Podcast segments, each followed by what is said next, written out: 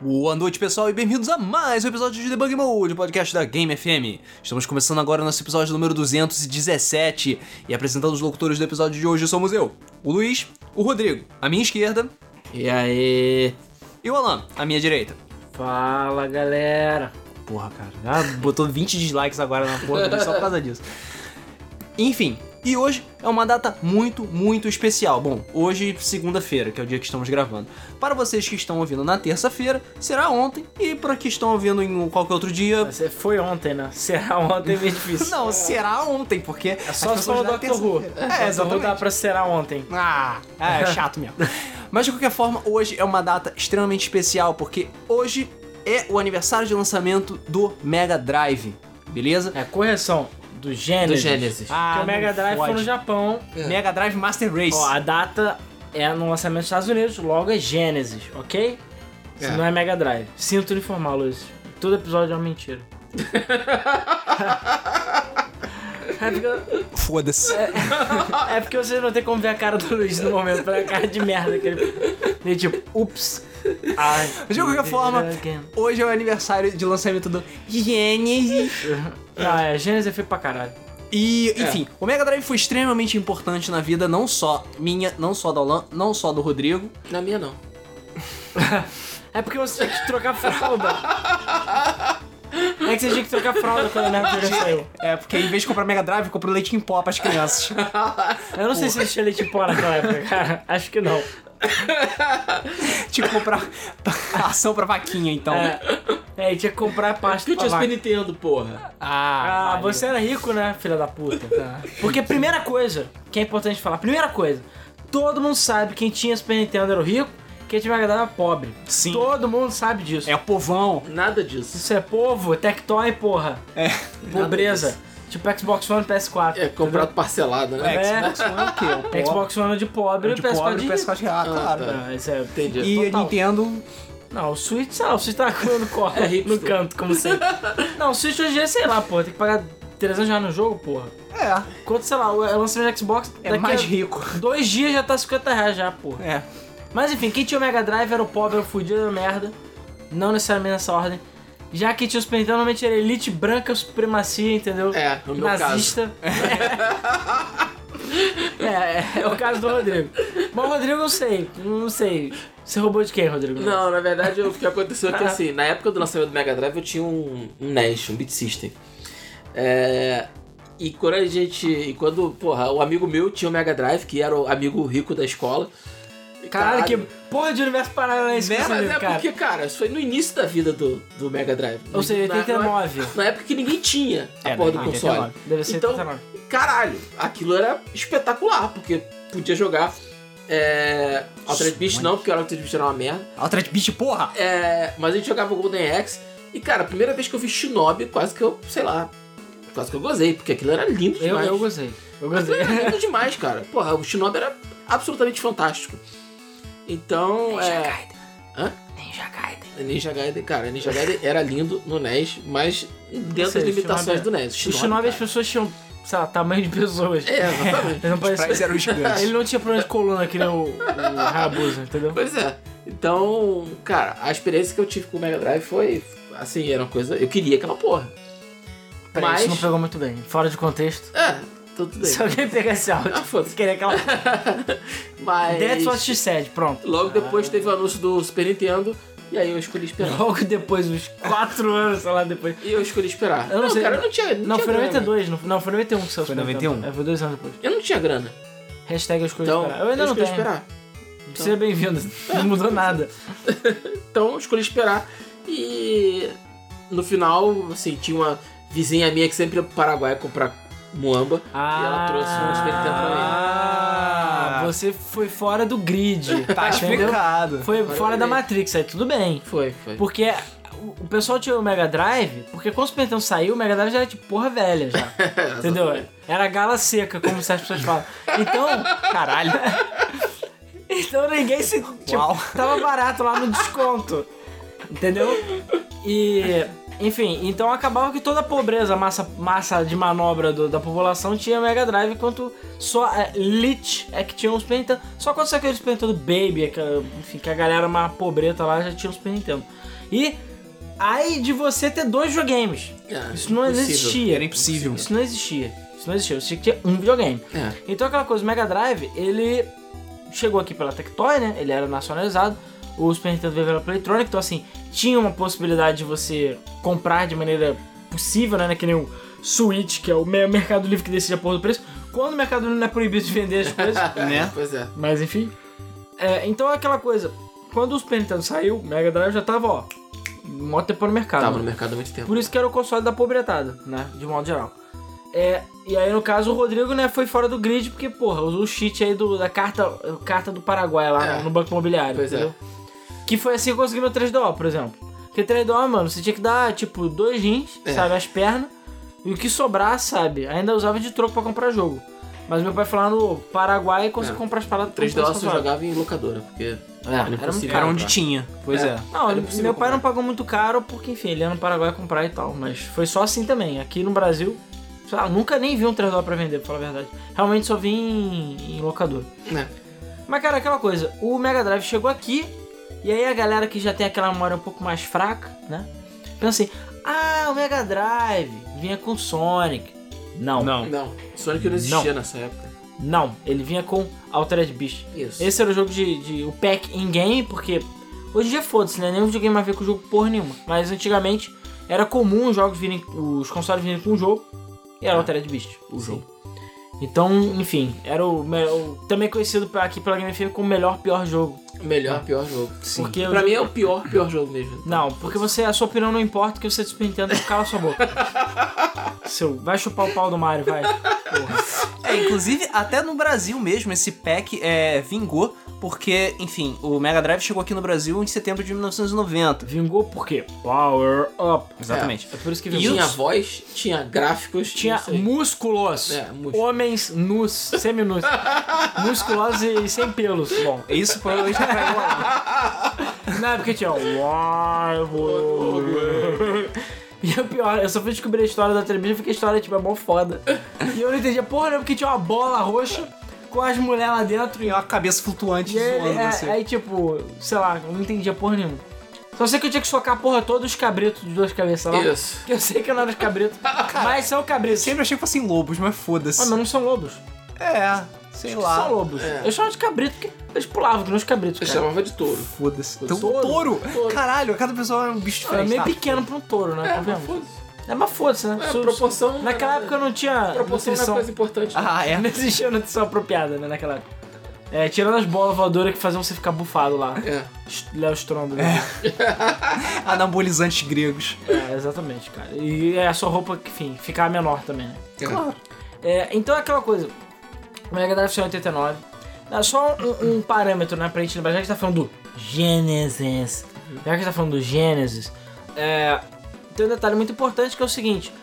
A SEGA deu aquela ejaculada precoce no mercado bonita, sabe? Com o Mega Drive e pegou todo mundo de calça reada, né? Isso. Uhum. Porque, enfim, a gente tinha. Teve o Crash de 83, que só, meio que só pegou no ocidente, né? Aí teve o lançamento do Nintendinho. O Nintendinho virou. É porque, enfim, aqui no Brasil não aconteceu isso e aqui não. É, hoje em dia não é mais sinônimo, mas pra você ver, o Nintendinho era uma parada tão forte, tão poderosa, que era sinônimo. De Eu videogame. não vou jogar um videogame, vou jogar um Nintendo, Isso. sabe? Ah, vamos jogar um Nintendo, entendeu? Virou cotonete. É, virou cotonete, virou gilete, entendeu? Nos Estados Unidos isso aconteceu, esse, esse fenômeno aconteceu com o Playstation também. É, Ah, só nas crianças retardadas É, mentais, né? Mas antigamente se falasse Nintendo era sinônimo de videogame. Se falar Master Race, eu aceito. não, vamos, vamos pra Master Race. Aí tudo bem. Agora, Playstation não. Agora, Master Race. Chonequinho, não. Chamequinho, também não. É, enfim, a questão é que quando tinha o Nintendinho, e o Nintendinho saiu lá, se não me engano, em 84 para 85, né? Isso. É, porra, o videogame fez muito sucesso e, como eu falei, se tornou sinônimo e tal. E ficou aí, quatro anos aí no mercado e tal, e ninguém nem ousava tentar enfrentar a Nintendo, cara. Saía um Intellivision ali, um Atari lá meio rateando, caramba, mas tipo, ninguém É, o próprio Master System mesmo É. não fez muito sucesso. Ah, mas o Master System é porque a a SEGA fez merda, basicamente. Porque o Sega 1000, se eu não me engano, ou o Sega 1000, ele saiu, se eu não me engano, no mesmo dia do Famicom. E ele era tipo Atari. Aí eles lançaram, se eu não me engano, eles pularam pro Mark III, se eu não tô enganado. Logo de cara, que é o Master System. O Master System. E aí, tipo, já tava tudo uma merda, saiu um bando de jogo bosta, tudo cocô, sabe? A, a Só fez de merda. na Europa e no Brasil. Sim, É. Master System fez sucesso aqui lá porque não tinha isso Porque não existia. Nintendo também. É, não existia Nintendo, Não existia porque era mais barato, entendeu? Porque, querendo ou não, o Master System era mais poderoso, que é equivalente ao Mark III, né? Era Uhum. mais poderoso que o Famicom, né? Mais poderoso que o, que o Nintendinho. E, enfim, torçam o nariz o quanto quiserem aí, mas o Mas Master é, System é, é melhor do fato. que o, o Nintendinho. Fato. Só que os jogos, enfim. Mais uma vez provando que gráficos não são tudo. É. E o Nintendinho ganhava porque, enfim, jogos fodas. Exceto aqui sim. no Brasil, porra. É. Porque aqui é Brasil. Porque aqui Tectoy, né? Ninguém ia pagar 300, re- 300 Mas é cruzeiros a novos. Tectoy cara, foi muito A malandra. Tectoy, é, a Tectoy fez um excelente trabalho aqui no Brasil. A é. Tectoy hoje dia pode ser meio retardada falando um monte de merda, mas ela foi uma empresa que, primeiro, foi muito importante pro desenvolvimento de jogos no Brasil, e segundo, fez muita coisa certa. Sim. No, no- no- Na, na época da SEGA, realmente ela fez muita coisa certa. Fez muita coisa É, certa. o lançamento do Master System depois do Mega Drive foram tiros certeiros da SEGA é, no mercado, depois veio tradução de jogos. É, Ela, ela realmente investia no mercado, fazia propaganda, tinha, é, é, é, Tinha ações na, na televisão, ela dava, fazia o reforço da Os marca. jogos eram mais baratos. Os jogos eram mais baratos, Dá pra é. dar aquela dava parcelada. pra dar aquela parcela Boletão. marota, né? É, então a SEGA, a, a, Tectoy fez um trabalho muito bom com a SEGA no Brasil, o que acabou levando a essa liderança toda, tanto do Master System quanto do Mega Drive, que foi Sim. discutível no É, Brasil. o Mega Drive, ele, ele conseguiu, né? E aí vem a nossa capa também daquela coisa Genesis dos What Nintendo Dons, né? Mega Drive, Genesis, enfim. Ele conseguiu uma façanha que, que tipo, ninguém esperava, nem Nintendo, que era alguém levantou e tipo, vou Não. enfrentar você. É, não, Não. não. alguém chegou e falou, porra, por que, que a Nintendo gordona lá vai comer toda a porra da torta se eu quero uma fatia pra mim, sabe? Enfim, alguém se levantou e enfrentou o status quo, né? Digamos assim, e enfrentou a Nintendo. Que era uma coisa que ninguém esperava. A própria Nintendo não esperava. Então a SEGA, enfim, a SEGA era forte nos arcades, né? Nos fliperamas. Sempre foi. E ela tinha a Model One lá dela, né? Que é- não, Model One não. A Model 16. Não, a 16 é da não. Enfim, ela tinha a placa que era usada A na placa de arcade lá. É porque a Model One, se não me engano, que eles usam é de 3D. Não Ah, é por isso que eu tá. tô falando errado. É, Eu tenho que Model olhar. 3D. É, eu não tô lembrando agora o termo, mas enfim. A que ficou mais famosa foi a Model 2. É, sim, mas o, o que eu tô falando é que eles tinham uma placa de arcade que era do Afterburner, que era, enfim, daqueles jogos que tinham um super, super scaler, né, separado, Uhum. enfim. Eram jogos da SEGA que eram famosos no- nos flippers. Então eles falam assim, porra, bora pegar e transformar a experiência, a SEGA sempre teve isso, né, a experiência do fliperama dentro de casa. Sim. A SEGA, o carro-chefe da SEGA, desde o começo dela nos jogos eletrônicos, sempre foi o arcade. É, E foi. a proposta dos consoles da SEGA sempre foi: "Vã- você vai poder jogar os arcades na sua, na sua casa. E por isso também a inclusão do Altered Beast no lançamento. Sim. né? Você pegava e comparava o jogo que você tinha em casa com o jogo que você tinha no arcade e era o mesmo jogo. Era um pra um. Era um pra um. Era uma coisa alucinante. E não foi só com esse jogo. É, mais ou É, menos, mas, né? cara, não é bem um pra um, né, mas era Naquela muito época- mais um pra Naquela um. época as pessoas não, não tinham. essa Não tinha Digital. Foundry, né? É. É. Não tinha Ah, tudo bem. Altered Beast é 1 pra 0,9, vamos botar assim. É, mas, mas tinha. Mas, por exemplo, Space o Harrier, Golden Axe. aí é complicado. É, o, o Space Harrier, o Golden Axe, o próprio Afterburner, depois o Alien Storm. Todos esses eram jogos que tinham no arcade e que você podia jogar em casa também. Exatamente. E a aquela experiência coisa. podia não ser exatamente a mesma. O, claro, Mas essa podia. estratégia, essa estratégia fez muito mais sentido no Japão do que no resto do mundo. Porque a SEGA é fortíssima, fortíssima em arcades no Japão. No Até Ocidente hoje, né? também era, cara. Não era tão ruim assim no Ocidente. Tinha umas, ma- umas máquinas que faziam sucesso sim. É. O próprio Altered Beast era uma delas. Sim, mas não era tipo, você não tinha, sei lá, lojas extremamente dedicadas a arcades da SEGA, que nem existe no Japão, sabe? Ah, sim, mas não, isso não na não filas, SEGA. não. filas e tal. É, o, inclusive no Brasil a estratégia foi outra. Foi. Sabe, não foi, eles não tiveram um foco tão grande em você vai poder jogar os arcades. Eu acho que arcade, por mais que existisse, não era uma coisa que todo mundo, todo mundo usava. É, no Brasil, nessa época ainda era os pinballs que eram coisas mais fortes, né? Sim. Depois é que veio, principalmente com jogos de tiro, jogos de luta, que a coisa começou Mais a jogo ficar de mais... luta. É a System 16, é o nome da placa. Ah. Que era essa placa que a SEGA fazia. É, É. porque a Namco tem a Namco System 16 também, que era do Ridge Race. É, enfim.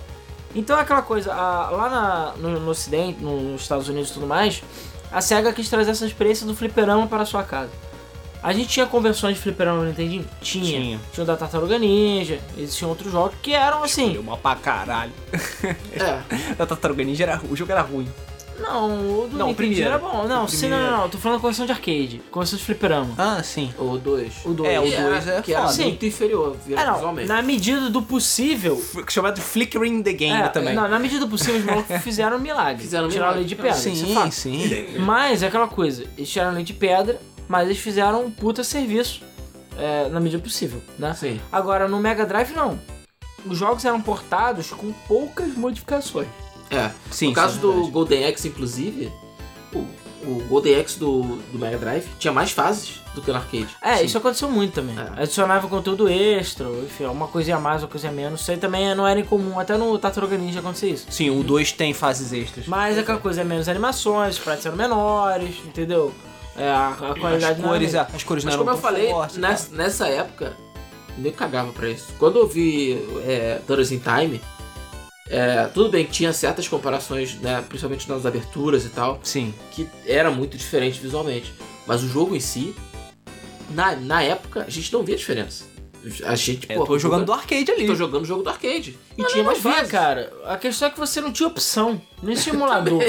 então, tipo, ou você jogava pagando fliperama, sei lá, um real lá por vez, 25 centavos, sei lá quanto for, ou você pode jogar em casa, o quanto você quiser, até vomitar, sabe? E ainda com um amigo. Pois e é. sem pegar duas fichas, entendeu? Sim. Então, tipo, essa experiência é que a SEGA quis trazer pro mercado. E não só ela fez isso, como ela ainda por cima chegou em 89 lá, a Nintendo não tava nem pensando num sucessor. É, o, o projeto do Super Nintendo já existia, mas ele tava andando devagar. Não, o Super Nintendo não tipo, tem pressa, faz aí. Mas tá ganhando, tá na frente. E a- na realidade, na realidade realidosa, existia um problema também que era o seguinte: não tinha acontecido ainda essa história do tipo gerações de videogame. Né? A Atari chegou, morreu, já era um gap de geração um pouco grande, as crianças que nasceram nos anos 80 que começaram a jogar os Famicoms. Então começou a rolar, e isso até era aparecendo nos jornais, na TV, o caralho, tipo, peraí, a Nintendo vai fazer um outro console e ele não vai rodar os jogos É. de Nintendinho, peraí, você vai ter que comprar outro videogame, por quê? Se esse aqui já tá bom, entendeu? Era uma parada nova, então assim, pra eles, você ter que comprar outro videogame Você tinha que pra criar. ter jogos novos, era tipo, ultrajante, Pois é, você sabe? tinha que criar essa necessidade na cabeça das pessoas, porque não tinha. Não, vamos lá, 1980, final dos 80, começo dos 90. As pessoas não pensavam, tipo, vou comprar um aparelho porque lançou um melhor, sabe? Sim. ainda mais. É, não, ah, ainda mais gráficos, o que, que são gráficos? Ainda mais coisas para entretenimento, sabe? Você tinha É. o quê? Você tinha o videocassete, você tinha o seu toca-fitas, ele tocava todas as fitas. Caguei se vai lançar um videocassete Não, melhor, ou então sabe? é o que eu Ah. falei, se o Super Nintendo rodasse pelo menos os jogos de Nintendinho. É. Mas não, É, não. Era a época que as televisões duravam 20 anos.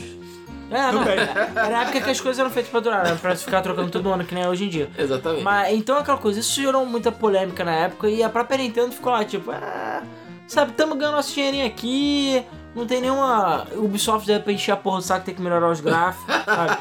Então, tipo, deixa essa merda aí, cala a boca, vamos jogar. E também cartucho dá pra tá com chips ali, dá pra fazer umas paradas maneiras, entendeu? É, Então era um pouco mais maleável a Nintendo não. A Nintendo estava relaxada. tá. Relaxada. Só que aí quando você tá relaxado, acontece? O nego chegou aí, enfiou a piroca no rabo. Surprise, what sex? Surprise butt sex, exatamente. mas, ah, mas foi isso que ela É, a Mega Drive- SEGA chegou, pegou a pica japonesa dela, ó. Mas a surpresa que importa, não é o tamanho da pica. né? Exatamente. E meteu lá a piquinha do cu japonês da Nintendo. Yoink. É, acho que nem eu, então. Splosh, sei lá, enfim. E aí lançou o Mega Drive. E aí, amigo, a porrada começou a comer. Porque, cara, desculpa, você comparar o Nintendo com o Mega Drive, que é essa comparação ao Fusca com a Ferrari, sabe? É, exatamente. Não dá. O Mega Drive, os gráficos são muito melhores. São. Os jogos são muito mais rápidos. O São. som é muito melhor na medida do possível, né? É, os- vai, papel, Ah, tem o Wild Wild Wave. e às vezes tem som de peido, né? Depende do jogo. É, às vezes. Mas outras bichas é uma trilha sonora maneirinha. Maneirinha. Sim. E já, ó, ó, ó, ó, ó. Enfim, tu verá os, bi- os bichos. É. né? Mas a questão é a seguinte, o Mega Drive, ele tinha... ah, ele, enfim, chegou no mercado rasgando. E aí, amigo, a porrada começou a comer, principalmente nos, nos recreios. Três pessoas, crianças, morreram. morreram. Morreram. Foram é, assassinadas por questões de Mega Drive versus Super Nintendo. Sim. E a questão é. Que, que, aliás, Super Nintendo não, o- não entendi. NES, né? Querendo ou não, o Mega Drive é melhor. Isso aí, amigo, não tinha argumento. Contra fatos, só argumento. Então, o Mega Drive chegou, e aí o problema é que a Nintendo já estava com as calças riadas lá, e tropeçou e caiu no chão, entendeu? então ela levou ainda dois anos pra desenvolver o Super Nintendo. Demorou demais. E nisso, cara, a, a, a SEGA tava lá se refestelando no mercado, e ela conseguiu angariar é, fundos e, E fãs, uma fã, muito, um fanbase muito grande. E cara, só tinha jogo pica, mano. Assim, tudo bem, a época do início do, Mega Drive, não vou dizer que é a época de mais gloriosa em termos de lançamentos, mas teve muito jogo bom nessa época, do, de 89 até 91, saiu muita coisa boa. Então, tipo, o Mega Drive solidificou no mercado. E a Nintendo se fudeu nesse aspecto. Sim. Ela, tipo, deixou a porra do negócio crescer. Mal ele sabia que a, né, a SEGA ia tropeçar e cair com a cara na própria merda. Tro tropeçar nas próprias É, pernas. que nem umas certas sonhos estão fazendo hoje em dia, mas enfim. É, mas a questão é, então a SEGA saiu na frente com o Mega Drive. E o que, que o Mega Drive atraía as pessoas, né? Quais eram os atrativos do Mega Drive? Cara, os jogos e os gráficos, né? A, a experiência do fliperama dentro da sua casa. Então aquela coisa, você tinha portes de fliperama, Golden Axe, Space Harrier, é, você tinha o... Caralho, qual outro? O Altered Beast. O próprio Afterburner, né? Sim. É, O Shinobi também. Shinobi, Alien Storm, O, assim, Shadow o, no Japão, na, no, nos Estados Unidos, isso foi uma estratégia bem mais sucedida da parte da SEGA. No Brasil nem se fala, né? Até- É. Basicamente era território livre, era tipo só a Mar Azul e a Tectoy meteu o sarrafo e não tinha pra ninguém. No Japão, o que, que acontece? O, o Mega Drive ele foi lançado no Japão. E as pessoas falaram, porra, maneiro. Só que o, ah, o Famicom ele lançou um joguinho. Joguinho! Logo antes do lançamento do Mega Drive, um pouquinho antes do lançamento do Mega Drive, chamado Super Mario Bros 3. É. Beleza? Que foi só o jogo mais vendido todos os tempos por, sei lá, uns 15 anos. É. Sabe? E isso realmente atrapalhou o desenvolvimento do Mega Drive de uma forma geral no, No Japão. Japão. Porque as pessoas estavam ocupadas jogando Super Mario Bros 3 e não se importaram tanto assim com o Mega Drive É. tá? Mas teve gente que comprou, o Mega Drive vendeu 400 mil unidades no primeiro ano, e o caralho tal, que são números grandes É, pra essa pra aquela época.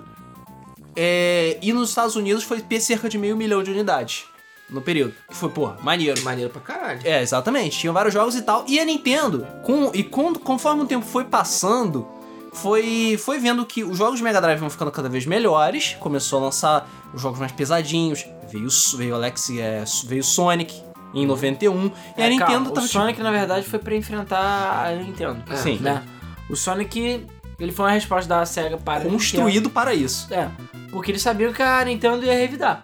Sim. E é óbvio. E a Nintendo preparou o Super Nintendo ah, mais ou menos, né? Convenhamos. A Nintendo deu certos moles, eu acho que no desenvolvimento do Super Nintendo. Não sei porquê, acho que talvez tenha sido questão de custo. Porque o Mega Drive é uma porra velha, escrota já, na época. E a Nintendo, ao invés de chegar e sair rasgando, não. Ela fez um negócio muito similar ao, ao Mega Drive. E na realidade ela era pior em alguns aspectos. Então, assim, o Super Nintendo era pior em alguns pontos do que o Mega Drive. Aliás, acho que era só um ponto, né? O processador. Só um ponto. É, o processador. Só. Não, e também design, convenhamos, design feio da porra, né? O o Super Nintendo Famicom maior que o Super Nintendo qualquer dia. Ah, sim. E. O Super Famicom, né? Que eu quero dizer. E o Mega Drive, porra, já era pretão. É. o high, 16, 16-bit graphics, high fidelity, não sei o quê. Uhum. Tinha entrada pra fone de ouvido, volume, porra, as paradas foda pra época. Sim. O Super Nintendo não, saiu pelado. Depois Sim. é que veio o Mega Drive 2 e tal, que veio. Mas cara, o Mega Drive era todo preto, todo finão, bonito, sabe? Mais cool. É, sempre foi. Não, o Mega Drive é- sempre foi realmente Sempre mais foi cool mais que o Super cool. Nintendo. e aí a questão foi exatamente essa. Quando a Nintendo começou a bater na portinha lá e tipo, começou a perturbar, a SEGA, primeiro, quis revidar com o Sonic, né? Que criou toda uma geração aí de mascotes. Enfim. E aí a gente. Qual foi o do. que a gente falou? Foi de. A gente fez um podcast de mascotes, é, que foi o, acho que 210, 211, por aí. Mas a gente falou outra vez de Awesome Possum também, que não foi nesses mascotes, foi outro. Agora não tô lembrando. Não faz diferença. É, de qualquer Faz sim, eu forma, tenho que fazer pagando meu podcast, caralho. Porra. Já fez, tem o nosso podcast falando sobre mascotes, que a gente fala sobre desenvolvimento, criação e popularização de vários mascotes na indústria. É. Principalmente como Sonic é o mascote mais resistente de todos os tempos, porque só sai jogo merda pra essa porra. e ele Tá lá, continua mano. foda. Não, não, tá lá. Tá lá. Mas sabe o que que é isso? É ser cool. Fora o assassinato de Alex Kidd pelo. Pelo covarde Sonic the Hedgehog. Sim, isso é verdade. Mas enfim. O é- Alex ele tá preso no hotel lá até hoje, cara. Ele não saiu daquele hotel. Do castelo. só. É. vale lembrar que um outro ponto extremamente importante para o desenvolvimento do Mega Drive como um todo foi, é, foram algumas pessoas-chave para isso, principalmente o futuro, o que é- vai ser futuro CEO da Sega of America, na época, que foi mais ou menos 91, mais ou menos 91, que foi o Tom Kalinske. Ah, sim, sim. Tô Esse cara é foda. É. Esse cara É é, o Phil Spencer foda. da época. É o Phil Spencer. Exatamente. É o Phil Spencer da SEGA. O Tom, ele viu que o Mega Drive tava bom, mas que precisava de um. um ainda mais chegando, com o Super Nintendo chegando, e ele adotou vários pontos extremamente é, para aumentar as vendas do Mega Drive, aumentar a atra- a atratividade do console, e, enfim, fazer com que ele seja mais agressivo nesse ponto. Foi o Kalinske que deu a ideia de colocar Sonic the Hedgehog como jogo junto com bundle com o Mega Drive. O que demorou pra isso acontecer. Sim. Foi o, foi o Kalinske que propôs várias coisas, inclusive todas as estratégias de marketing agressivas, Sega does, does what Nintendo don't, veio tudo do Kalinske. Sim. E uma coisa foda é que a SEGA do Japão, mais, mais é, especificamente o Nakayama, que era o presidente da SEGA do Japão na época, deu carta branca pro Kalinske que ia falar, ó, você tá aqui pra fazer a SEGA of America andar. Bring me the money. Exatamente. Bring me the money. Exatamente. E faça os repasses. Exatamente. Ah, senão, ó.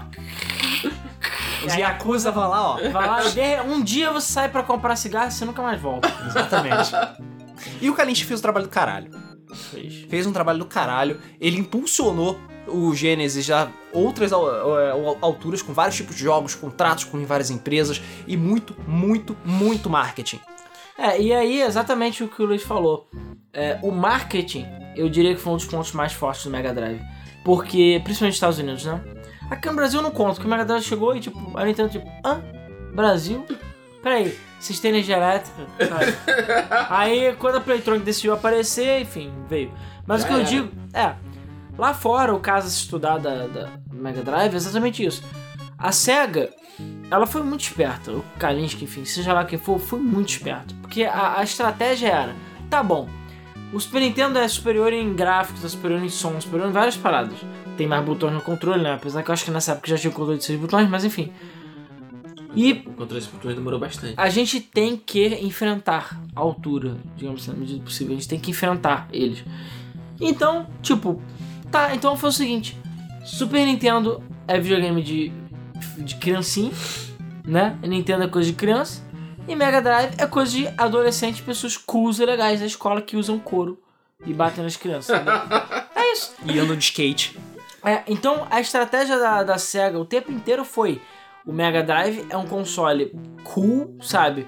Para pessoas com atitude, para pessoas jovens, para frentex, essas histórias que o nego fala, né? E se você tem um Super Nintendo, você é um bostinha. Porque você é um viadinho e, sei lá, você dá a bunda à noite, entendeu? É tipo isso que a SEGA fala. E essa parada do Genesis 2 was What Nintendo Don't era uma época que era permitido você poder atacar diretamente outras marcas já no, mercado. E eles faziam questão de mostrar tipo, como o Super Nintendo era lerdo nas propagandas e como o Mega Drive era foda. E a gente sabe que o Super Nintendo era realmente. O gargalo dele era o processador, né? Tanto que você vê, acho que é o R-Type 3, se eu não me engano. Não lembro agora. Tem alguns desses shooters eles rodam muito, muito devagar no Super Nintendo. É, bosta. dependendo da situação, realmente dá uma. O Super Nintendo engasga furiosamente. Mas claro, o chip de som do Super Nintendo é maravilhoso. Os jogos first party do Super Nintendo são todos maravilhosos. Enfim. E teve uma briga boa nessa época. Uma outra vantagem que o Mega Drive tinha era um acordo de exclusividade com a Electronic Arts. Sim. que eles se juntaram a Electronic Arts e a SEGA depois de, enfim, muitas e muitas discussões, o pessoal do Japão com os gravatos da Electronic Arts, e eles fizeram um acordo de exclusividade, de modo que vários jogos da Electronic Arts saíram exclusivamente para o Mega Drive. E a Electronic Arts naquela época era Electronic Arts. É, era Sim. Electronic Arts de verdade. Exatamente. Então era Desert Strike, era aquele Poltergeist, era Road Rash, Ah, o entendeu? Madden, né, cara? Querendo ou não, Madden vendia muito. O Madden Pois é. vendia muito. FIFA, mais ou menos, mas. O Madden já vendia muito daquela. Então tinha vários jogos fodas da Electronic Arts lançando pra Mega Drive. Outra coisa, a, a SEGA era muito mais aberta, entendam como vocês quiserem, em relação a desenvolvimento de jogos. Claro, ela tinha um controle mais ou menos, mas por exemplo, é, em, em 92, 93, você tinha 75 jogos do Super Nintendo pra 250 do Mega Drive. Sim. Diferente, sabe? É coisa pra caralho. É. O Mega Drive era mais barato, os jogos eram mais baratos. Então você. O, a SEGA ficou com uma liderança relativamente confortável em cima do Super Nintendo por um bom tempo Sim. na América do Norte. Muito por conta do, do- da precocidade do lançamento, Uhum. né? E também pelo número de jogos e pelo preço. Pois Isso é. acabou sendo uma vantagem competitiva muito grande pra SEGA naquele momento. A gente tem um exemplo recente disso que é o lançamento do 360 também, né? Que aproveitou também desse gap pra, pra, pra Mas abrir. pegou uma, a Sony de calça baixa. É, pra, pra abrir uma, uma vantagem, né? Exatamente, exatamente. E, cara, não, e a SEGA não parou por aí. Ela continuou lançando vários tipos de jogos fodas, com- continuou mantendo acordos com as empresas e continuou batendo de frente com a Nintendo com o marketing agressivo dela. É.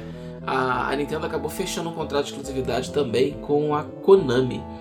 É, enquanto a EA era exclusiva da, da, da SEGA, a Uhum. Nintendo fechou um contrato de exclusividade com a Konami e os jogos da Konami só saíam para consoles da Nintendo. Depois, esses dois contratos foram quebrados, né? E os jogos da EA começaram a sa- sair pro, pro Super Nintendo e os jogos da Konami começaram a sair pro, pro Mega Drive.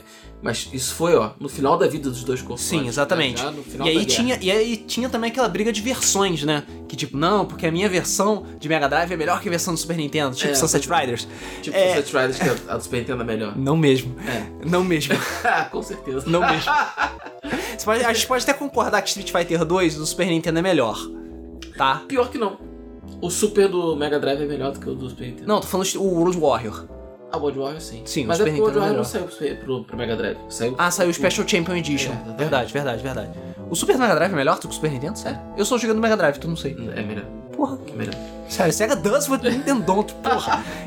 É, de qualquer forma, a, no, na América do Norte, eu nem vou colocar Brasil, porque enfim, Brasil a Nintendo não estava ganhando por falta de interesse. Mas na América do Norte, o Mega Drive ele conseguiu ficar na frente no mercado pelo menos até 1994.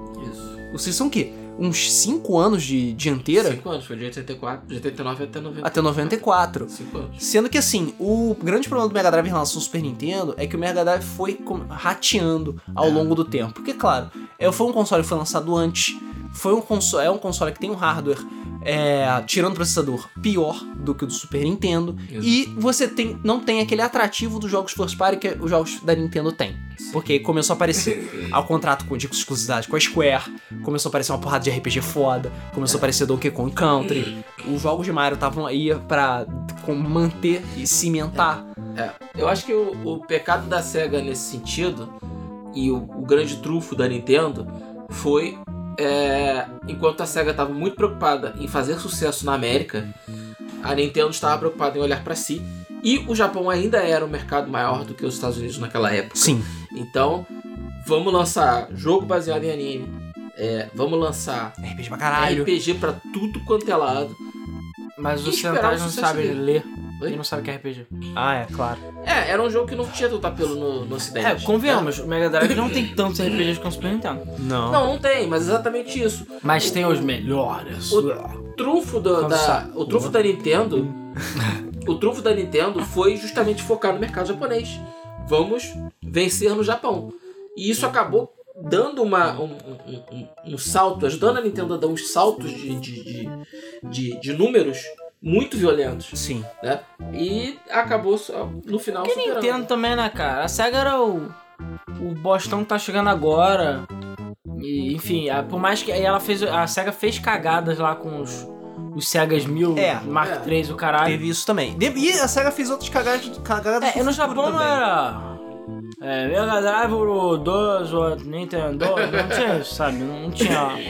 Então no Japão, tipo, Mega Drive é Kawaii e, sei lá, Super Nintendo Devil, qualquer coisa assim. Devuru. Já no ocidente tinha a parada do Nintendo Genesis 2 o Nintendo. Sim. E é claro, Blast Processing também, né? Blast Sim. Processing, que não quer dizer porra nenhuma. Que mas- é a. ma- Cara, hoje em dia essa merda era processo. Porque hoje em dia você não pode xingar nem o Rodrigo sem ser processado, né? É. É, você não pode fazer porra nenhuma, só pode peidar fora do pinico. Mas na época você podia, cara, matar crianças na, na televisão que tava de boa. Então, nessa época, o. A, a, a SEGA basicamente tirou do rabo dela isso. O Blast Processing. Que durante muito tempo, muito tempo, as pessoas duvidavam. Tipo, tinham pessoas que realmente acreditavam. Os núcleos secretos do PlayStation 3, sabe? É, são os núcleos secretos. São os teraflops do Xbox Ah, One não. X. Mas, tera... não, não, mas teraflops existem, porra. Ah, cara, mas é uma perfumaria que as pessoas usam Não, pra. não, não, não, peraí. Pra ficar comparando. Mas teraflops, Exatamente. não, teraflop é que nem bits, é uma coisa que realmente existe, exceto no Jaguar. Mas a- a- o, o que eu digo, O Jaguar é mentirinha mesmo. o Jaguar é mentirinha. Ah, o que eu digo, é, cara, o Jaguar é tipo, você é o que eu faço, juntar dois Fusca, pronto, agora você tem uma Ferrari, não é assim, sabe? Tinha um Fusca em cima do outro. É, ah não, ah, ah, porra, agora tem o dobro dos cavalos, caralho, porra. Colocar um motor na frente e um atrás. É, enfim. A questão é, o o Blast Processing, eles inventaram essa merda porque eles a SEGA, enfim, alguém deve ter olhado os specs também, né? E a SEGA viu assim, tipo, hum, o Super Nintendo é meio bosta de processamento, né? E realmente alguns jogos rodam mais lento. E aí você tem o Sonic, e convenhamos que Sonic é você, se você abrir o seu cartucho original, você vai ver que tem o pentagrama dentro dele. Porque ele é, é, é- Como é que é? É banhado em magia negra, aquele jogo. Porque, desculpa, o Mega Drive sempre foi regado de som de peido. Aqueles barulhos de. Cara, o som do Mega Drive é uma bosta, de modo geral. Porém, nas mãos de quem sabe usar, até porque tem dois tipos de som, né? Sim. Quem sabe usar Mega Drive, amigo, sai a sinfonia do Beethoven naquela merda. Quase literalmente. Então, assim, por algum motivo obscuro, a SEGA, sei lá, sabia usar a porra lá do, do, do Cara, som. a, a SEGA é um dos melhores exemplos de como usar o seu console que existem. Porque você tinha os jogos third party com som de peido, mas você tinha um Sonic 1, 2 e 3 que tinham músicas Cara, maravilhosas. mas mesmo dentro da própria SEGA, não eram todos os jogos que tinham. Você tinha Streets of Rage 2 com todo aquele blues. Mas o- por mais que Yuzo Koshiro. não, o Streets of Rage é foda, mas tem os peidão na música. Tem Mas o peidão. peido faz parte do charme, cara. Cara, não tem um peido no, Mega, no, no Sonic, cara. Sabe o que, que me, me fez realmente cair o queixo no Mega Drive? Hum. Joe Montana. João Montana. A Cara, voz daquela merda é Joe perfeita. Montana Sports Talk Football. Eu ia pra jogar aquilo só pra ouvir os caras É, falando. mas também, né, acabaram com. Tipo, não tem mais jogo nenhum, só é, falando. não tem, mais- gastaram tudo no. no- Ah, aqui, Cara, o- a ia- voz daquele jogo é assustadora. É assustadora, cara, porque a voz era limpa, era, era sabe? Era cristalina. Era cristalina e. Eu não entendi a merda E nenhuma. foi a primeira vez que você tava jogando um jogo de futebol, né? Mesmo que seja futebol americano, foda-se. Narrado. Narrado em tempo real, Cara. como se fosse a televisão. Aquilo, cara, era. Cara, caiu o queixo Com naquela respeito a quem gosta de futebol americano. Caralho, é uma merda. Eu já tentei, o meu Wii veio com Madden, acredite se quiser. Tentei jogar de tudo quanto é jeito. Caralho, não consigo, é muito chato, cara. Joguei muito. É muito Pô, chato. Super Bowl é maneiro, cara. Eu gosto de assistir. Eu gosto Eu gosto é de Liga dos Mutantes, aí sim. Ah, porra. Aí sim. Porra. Porra. Ou aquele é, NF, não, é NFL NFL, Blitz. Blitz. É o Blitz, né? Que é tipo Street, Blitz, sei lá, é. que era o Que zoeiro. é porrada. Que era o porrada. Aí sim. Agora, o, na moral O mesmo. Alan é aquele tipo de pessoa que jogava jogo de hockey só pra cair na porrada com os outros.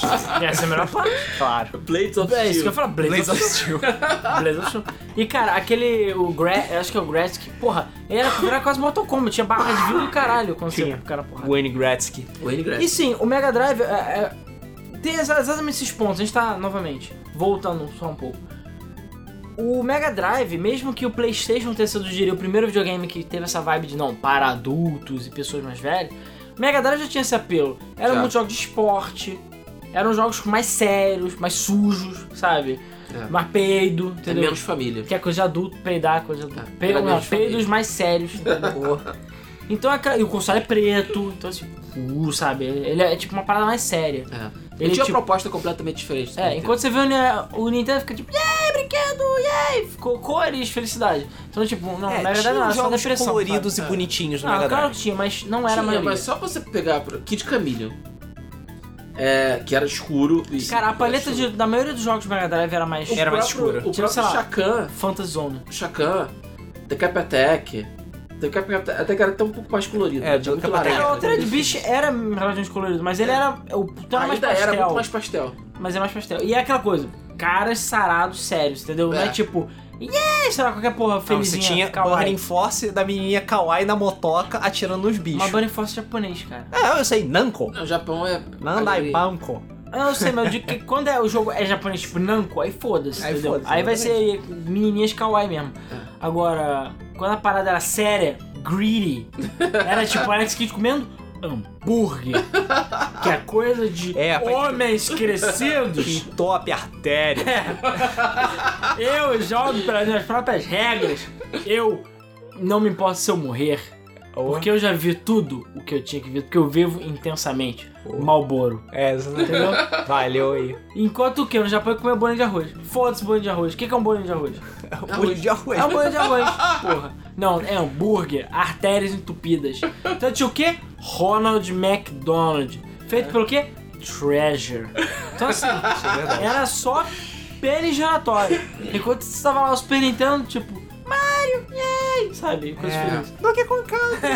Yay. É, foda-se que a gente fez o episódio inteiro falando É, exatamente. Contra. Final Fantasy contra.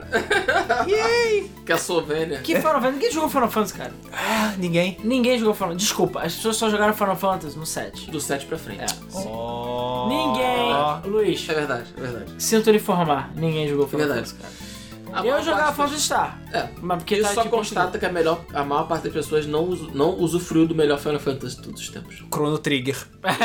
Melhor- Cara, a questão é que ninguém joga. O primeiro que os ocidentais- eram burros demais pra entender RPG, né? Convenhamos. Sim. Segundo, que ninguém sabia ler. Terceiro, que é aquela história, quer ler, vai ler um livro, né? e ainda junto com os brasileiros merda, que o pessoal não sabe nem falar português, quer que sabe inglês, sabe? Então assim, tipo, é foda. Enfim, voltando. Então é aquela coisa, Mega Drive já tinha uma cara mais séria, ele tinha uma parada, é, tipo, Genesis does what Nintendo don't. E aí, o Blast Processing.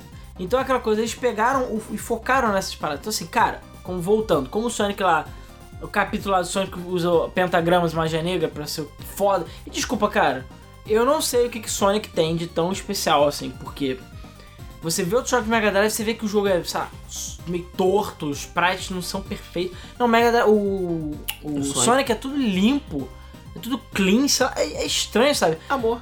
Não tem quase nem. São pouquíssimos jogos Mega Drive que são tão limpos e tem um som tão bom quanto. Tem amor. Amor envolvido pra caralho. Tem, sei lá, o Ristar, um outro jogo assim, mas a maioria dos jogos Tem programação foda. é, É, isso programação que foda. Como, tipo, tu tem, sei lá, um Earthworm Jim, são. É, poucos você, tipo, É o exemplos. Yuji Naka fazendo macumba, entendeu? Mas mesmo assim, Earthworm Jim tem uns peidinhos perdidos lá, Tem. entendeu? Tem uns peidinhos, tem uns Ditteringzinhos, assim. É, porque a Shine gosta de ficar comendo aquela feijoada, entendeu?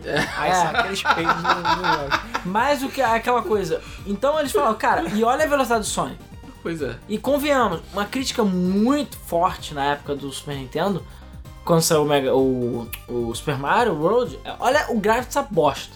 E desculpa, é, eu gostava muito do Super Mario World, mas todo mundo fala, olha a- o gráfico dessa merda. Gráfico de desenho animado, os sprites são pequenos, o jogo é lento, sabe? A animação é tipo meh, não tem nada especial, a evolução nem foi tão grande perto dos outros Mario, não. Você pega Sonic, cores, velocidade, ele corre mais rápido que a câmera, sabe? Ele morre pra caralho por causa disso. Não, sim, mas é aquela coisa, o Sonic, e convenhamos, o Sonic 1 nem é o melhor Sonic, né? Sonic 1, tipo, hoje em dia, eu acho legal só, mas não é meu Sonic, nem de perto do meu Sonic favorito, e eu prefiro jogar o 2 ou o 3 qualquer dia, né? Em, em relação ao 1. Então, é, e eles aproveitaram, porra, o que que tá dando certo? Sonic. O Sonic é o carro-chefe, é o que é pra mostrar o que o console é capaz. Que nem a Sony lá com Uncharted, ou a Microsoft com Halo, sabe? É o showcase do console, é pra atrair as pessoas. Então, cara, chuta a porra toda, Altered Beast é o caralho. E convenhamos, perto de Sonic, Altered Beast parece uma carroça velha, né? Sim. é verdade. Sim. E você vê que os jogos de 89 pra 91, a diferença é gritante, Sim. sabe? É o mesmo hardware. E você pega e nem tem chip especial nem nada. Aladdin é um exemplo muito claro Sim. de quanto os, os jogos evoluíram. Aladdin, cara. Aladdin. Ala fucking Aladdin, Que é a Din. versão melhor de Mega Drive. Aladdin É. é. um dos Aí jogos é mesmo. mais vendidos do Mega Drive. É um jogo licenciado. É. E Aladdin, tudo bem, Aladdin é foda, mas porra, sabe? É, porque a SEGA fez um trabalho do caralho no jogo também, né, cara? Porque a SEGA- Mas só pra você ver, por exemplo, os jogos da Sunsoft no final da vida, tanto do Super Nintendo quanto do Mega Drive, jogos da, do Looney Tunes. Cara, o nego falava que aquilo era um desenho animado. Sim. É Jogável. Acme All Stars, Buster Hidden Treasure, todas É. essas coisas. Não, aquela coisa, não vou tirar o mérito do Super Nintendo. Mas o foco agora não é o Super Não, Nintendo. o próprio Mega Drive também. É. Era uma questão de programação também, evolução da programação. Sim, mas o que eu digo é que o Mega Drive, ele. Eles aproveitaram o que eles tinham de melhor. Porque, convenhamos, o Mega Drive era, coitado, já era velhinho já. É só processador que era realmente muito bom.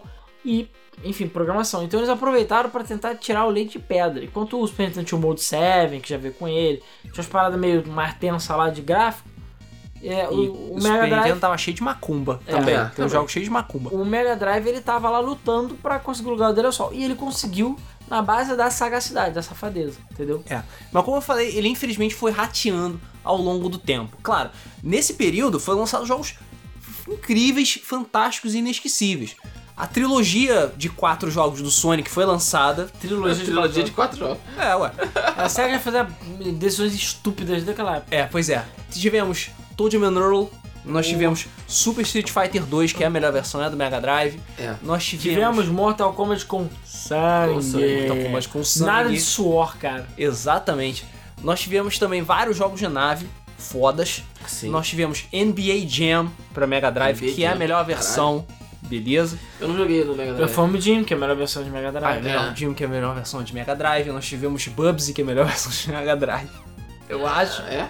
É, é, mesmo você quer, é que nem você quer comprar o quê? Você esmagar o dedo da- do pé ou da mão, sabe? Então, do- o dedo da mão de esquerda ou mão direita. Martelar o dedo do pé. Ah, é foda. Mas, eu já falei, eu falo. Gunstar Heroes. Bubs Gunstar eu Heroes. gostei pra caralho. Cara, mas Gunstar faz- fazia o Mega Drive cheirar queimado, cara. Tá foda. O ponto com você Cara. derretia. Sim, você, você sentia ele gritando. Ah, Você botava. Ele, ah, por isso que ele dá cega. Ele, Sim, tivemos muitos jogos da Trash do Mega Drive, jogos fodas. Tivemos. Traja. É, falta, tava demorando. E tivemos vários exclusivos da SEGA. Streets of Rage é maravilhoso e é melhor que Final Fight, beleza? Hum. É. Oh. É, sabe por quê? Você pode jogar com duas pessoas, filha da puta. Né? É só a coisa básica. é nesse sentido. Ah, porra, é só. Porra, é só você mais tem importante. Yuzo fucking Koshiro, blues pra caralho. Uso ok. coxinha. Não é só Ganha blues, não, cara. também. Músicas eletrônicas, pô. Cara, a única coisa que Final Fight Não, tem a ganha... Blaze também que é mó gostosa. Sim. A única coisa que realmente que Final Fight ganha é o Hagar. Porque o Hagar é foda. O Zangief de calça. O Zangief verde. Beleza? Porque, cara, se tivesse o Hagar no Streets of Rage, acabou. Boa, explosão. Ia ser o melhor dos dois mundos. Que você esqueceu do melhor exclusivo de Mega Drive. Show do milhão. Show do milhão. É, a gente vai falar depois da Tectoys, se for o caso. Ah, cara, a gente tem Sonic 3D Blast. A É. gente tem Virtua Racing. Olha só, é pra gente falar de coisas boas. É, coisa boa, né? Tá, beleza, foi mal. Cara, o Mega Drive tem muito jogo bom. Não foi pouco jogo bom, não. Tem muito jogo bom. E. É uma pena que a SEGA basicamente enterrou ele em um bando de É. merda, né? A SEGA começou a tropeçar na- nas próprias É, pernas. o que aconteceu foi exatamente o que o Rodrigo falou. O Super Nintendo saiu, né?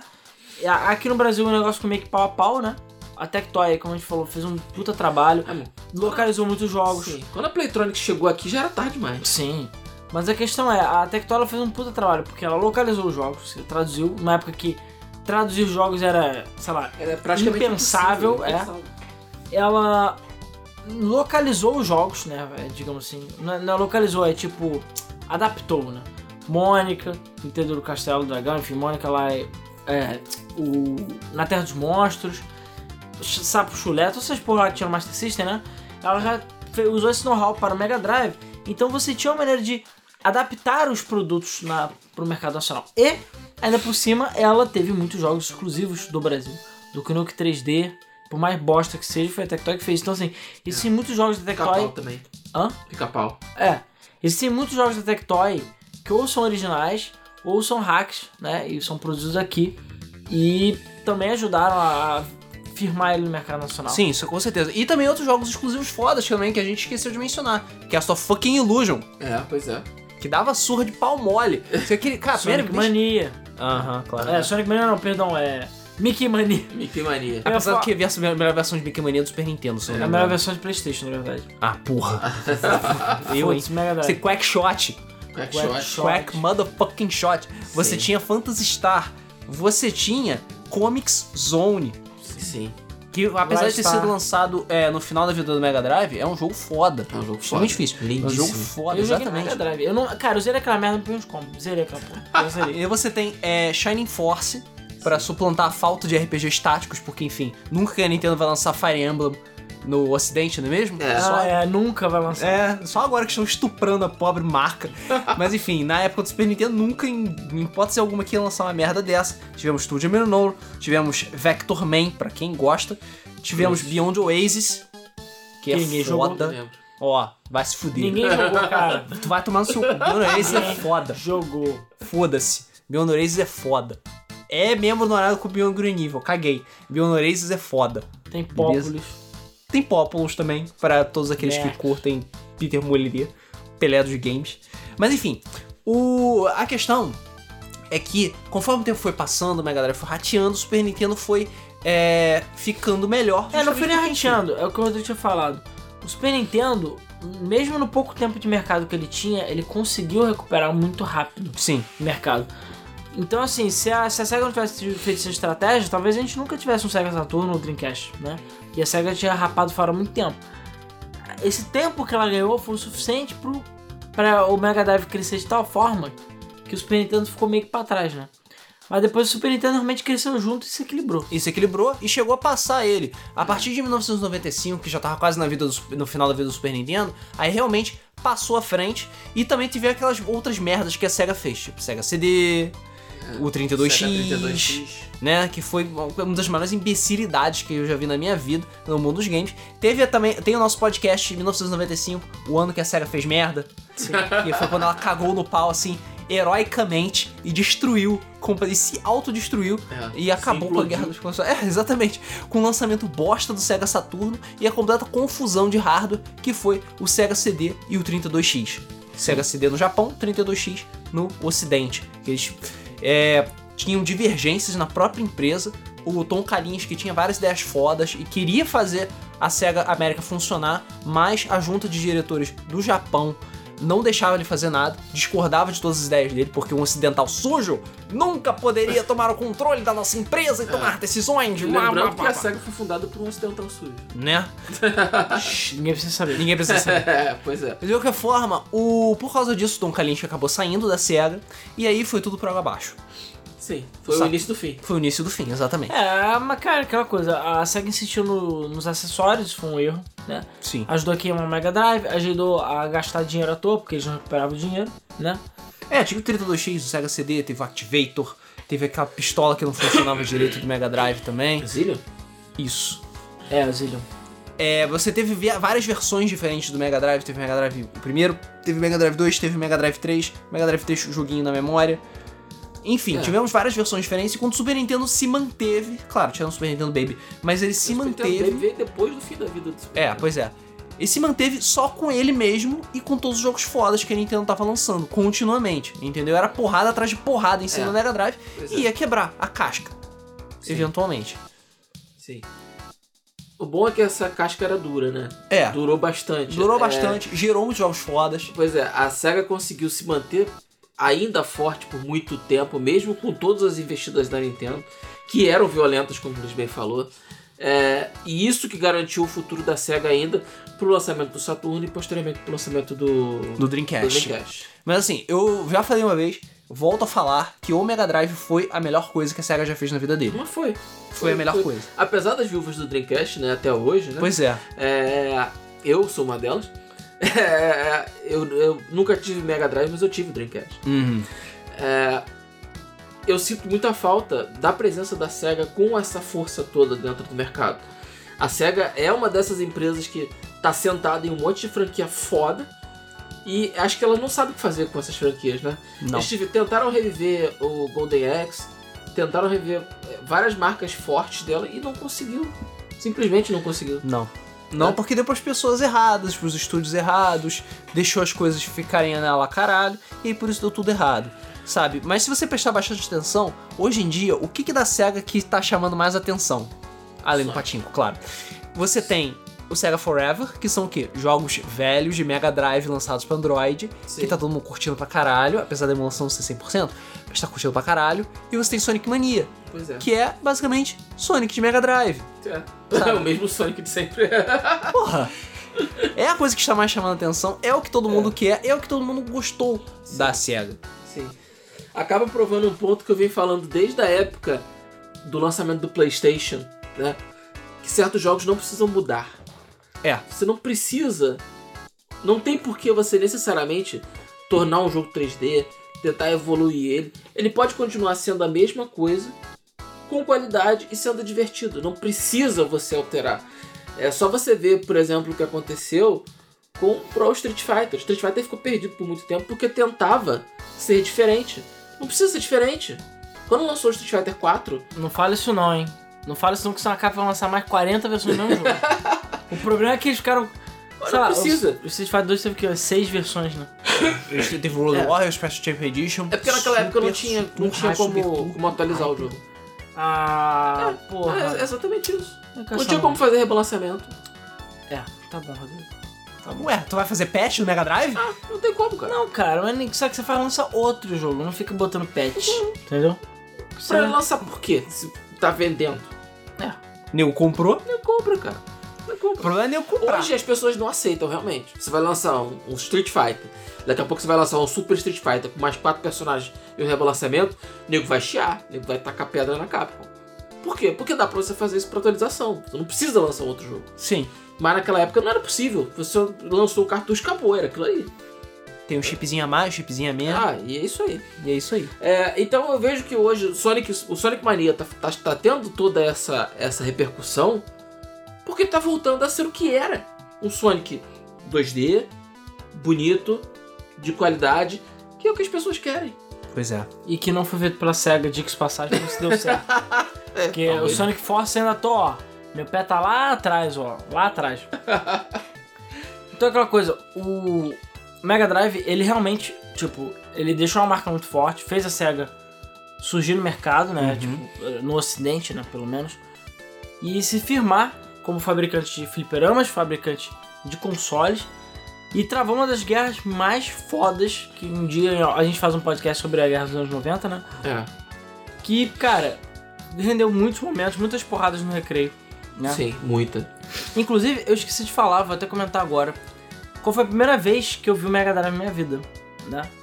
Porque eu tive o Mega Drive, foi meu primeiro console oficial, foi o Mega Drive. Assim, que eu, que eu ganhei, eu tive e tal, foi o Mega Drive.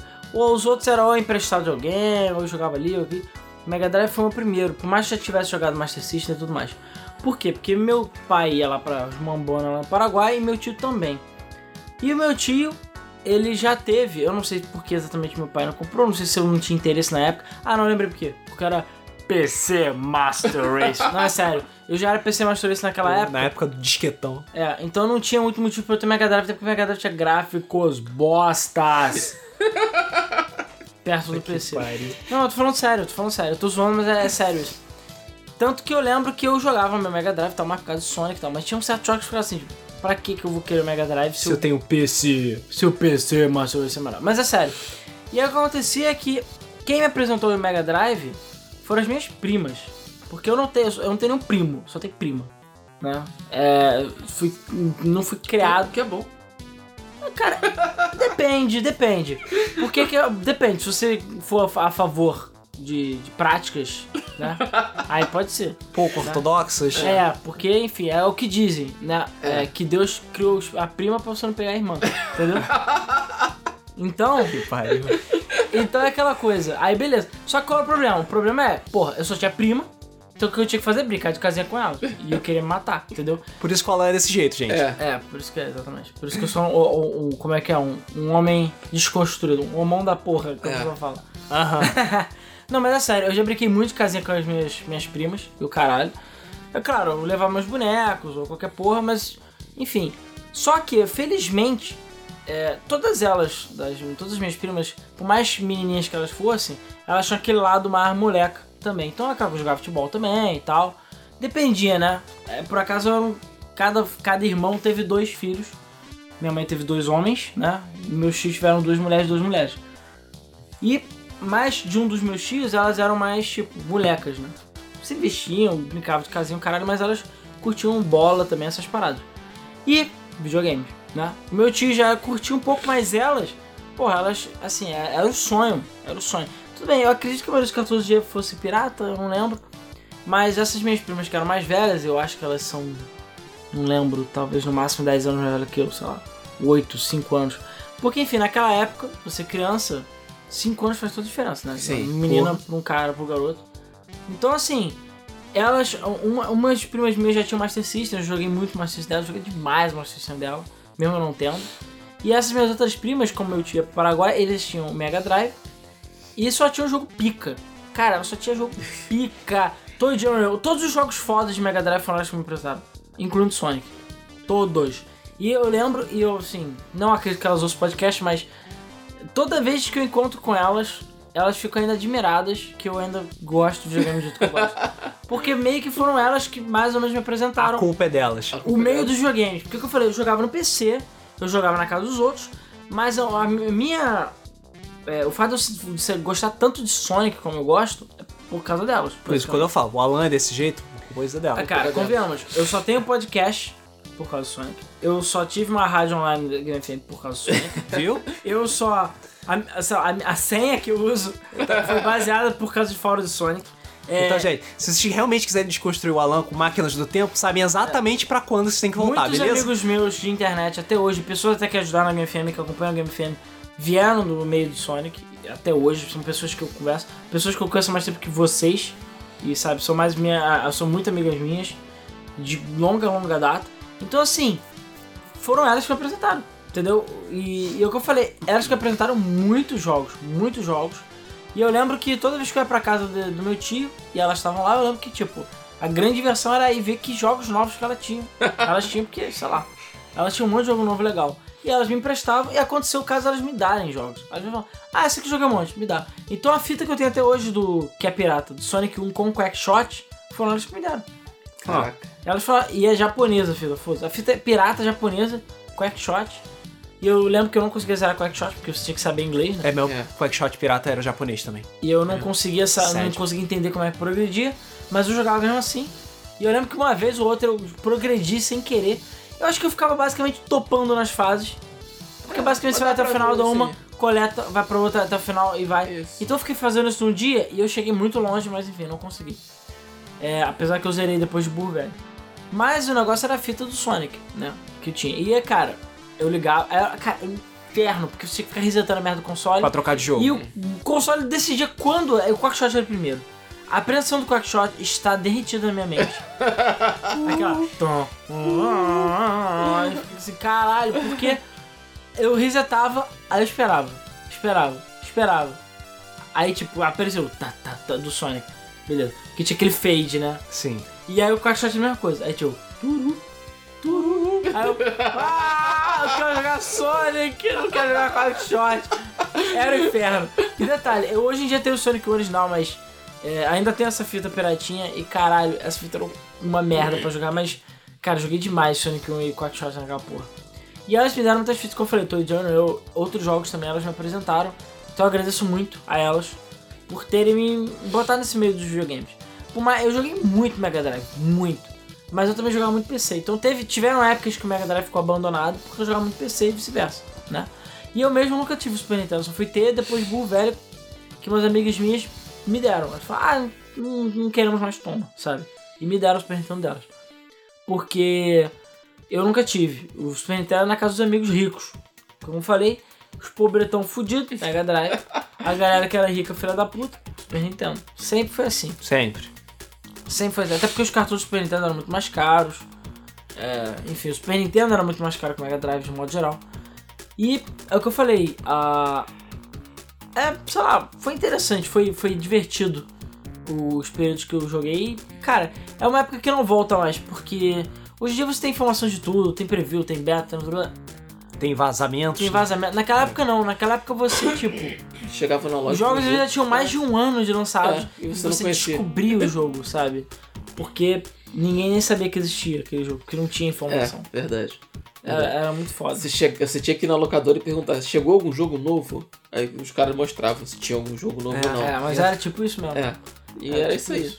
E dependendo da locadora, você nem sabia do que acontecia, né? Os É. jogos chegavam com, sei lá, meses, anos de De diferença. diferença, exatamente. Cara, Exatamente. a primeira vez que eu fui com o Mega Drive foi na casa de um primo meu.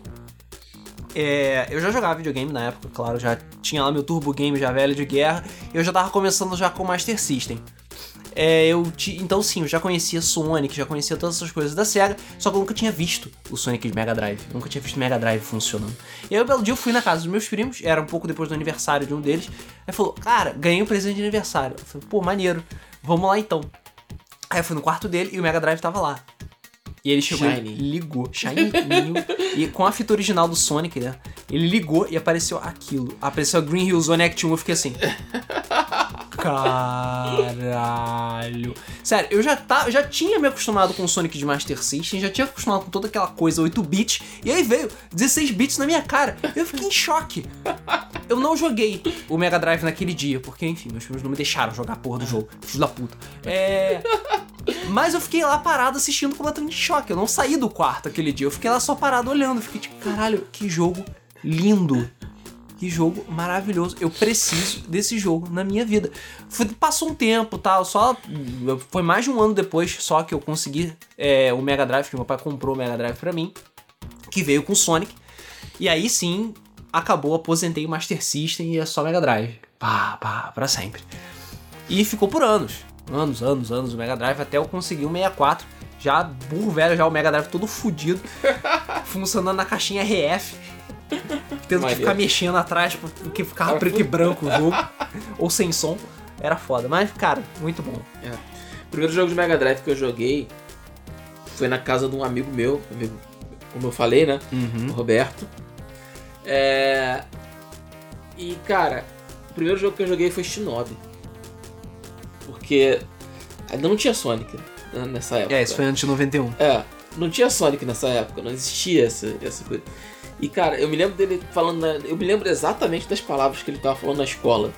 Assim, cara, você tem que ver, porque é inacreditável. Você vê, assim, quando aparece o título e, e aparece o título The, The- The Revenge of Shinobi e aparece um cara, um cara de japonês mesmo com a espada brilhando. Aí eu falei, não, cara, e eu ficava imaginando Ninja Gaiden, né, daquele, daquele nível, Né? né? E, e quando eu vi aquilo, eu falei, caralho, é uma foto de um cara. Né? E, e, e, porra, aqui- aquilo era outra realidade pra mim, porque eu tava vindo, eu tive um Atari, né? Depois eu tive O MSX, né? um MSX e depois eu tive um NES. É, é, então a- aquela, aquela realidade de Mega Drive era uma coisa fora do Porque comum foi pra tudo mim. 8 bits. É, porque foi tudo, né? Mais ou menos assim.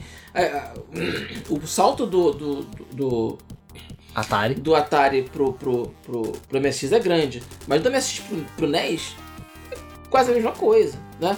A não ser que você tenha um MSX2 que eu não tinha na época, né? Acho que ninguém tinha MSX2. É, pois é. Mas quando veio o, o, o Mega Drive, aquilo era uma coisa totalmente fora da realidade pra mim. E eu joguei Shinobi com o Shuriken contado, porque eu não, a gente não sabia o macete de Shuriken infinito ainda. Ah, sim. Isso é verdade. Cara, levou Então- anos pra eu poder saber essa porra desse macete. Eu jogava com Shuriken contado também. Era uma merda. Eu Era uma odiava. Shinobi por causa disso. Sempre acabava, eu ficava tipo, ah, merda. Não, mas eu cheguei a zerar o Shinobi zerando. Eu entrava, zerava os Shurikens e jogava sem Shuriken. Cara, De tão. Shuriken. Eu, tanto Chiriquinha, xerequinha, o quê? Xerequinha. É, com as xerequinhas zeradas. É isso aí, essa é a minha vida. Ô, Shuriken, foda-se. É, então, eu jogava, jogava sem. Eu fiquei tão viciado em Shinobi que eu jogava sem os. os A Shuriken. xerequinha. A xerequinha. É, a Xerequinha. Então, é, Uau. é, joguei muito Shinobi, depois vim jogar Alien Storm também, que eu jogava sempre. E Golden Axe. Alien eu Storm. Alien Storm é outro também que eu tomei um choque de realidade, porque eu só jo- tinha jogado Master System. É, aquela porra escrota, né? Alien Storm Master System Cara, é pobre. extensões do Master System é deprimente. É, pois é. É. É Aí eu fui jogando Mega Drive e fiquei, uou, gráficos, olha só os peitos da mulher, uau, É. o robô é brilhante, pô, não é Sim. bobo. Não é bobo. Ai, ai. E SWAT também foi outro E que SWAT. deu deixou um choque do SWAT. caralho. Mas enfim, E bom, no final das contas, né, Mega Drive foi um puta console. Tá na memória de muita gente até hoje aí. E, tipo, ainda é jogado por muitos, seja por emulador, seja lá na, no Sega Forever, que Sega tá no, Forever. no Sega mobile. Forever, porra. É, Sega Forever, seja na Steam, ou de outras compilações que a Sega lançou ao longo do tempo. E acredite se quiser, o Mega Drive ainda não morreu, né? Porque apesar do Mega Drive lá ter sido brutalmente é, ele foi pilhado por, pelo Sega CD. Ele tem um gangbang lá do Sega CD 32X, né? E ele foi morto lá por isso. O, apesar disso, ah, o Mega Drive meio aqui no Brasil meio que nunca morreu, né? A Tectoy continuou relançando o console é, em várias versões, seja com entrada do cartucho, seja sem entrada de cartucho, com 10 jogos de memória, 20, 30, 40, 50, Com 80. guitarra azul, É, vermelho. E aí preto. chegou aos extremos, como o caso daquele Mega Drive sanduicheira que passou a ter jogos de celular da Electronic Arts, Isso. tipo Need for Speed, é, Pro Street e FIFA, essas paradas, que foi uma parada bizarra. Até os extremos mesmo, como o Meta, Mega Drive Guitaralho, né? Ou Guitar Idol. É, que a gente já tem gameplay dele. Isso, se você ficar curioso, olha no nosso canal, vê se eu boto o link na descrição também.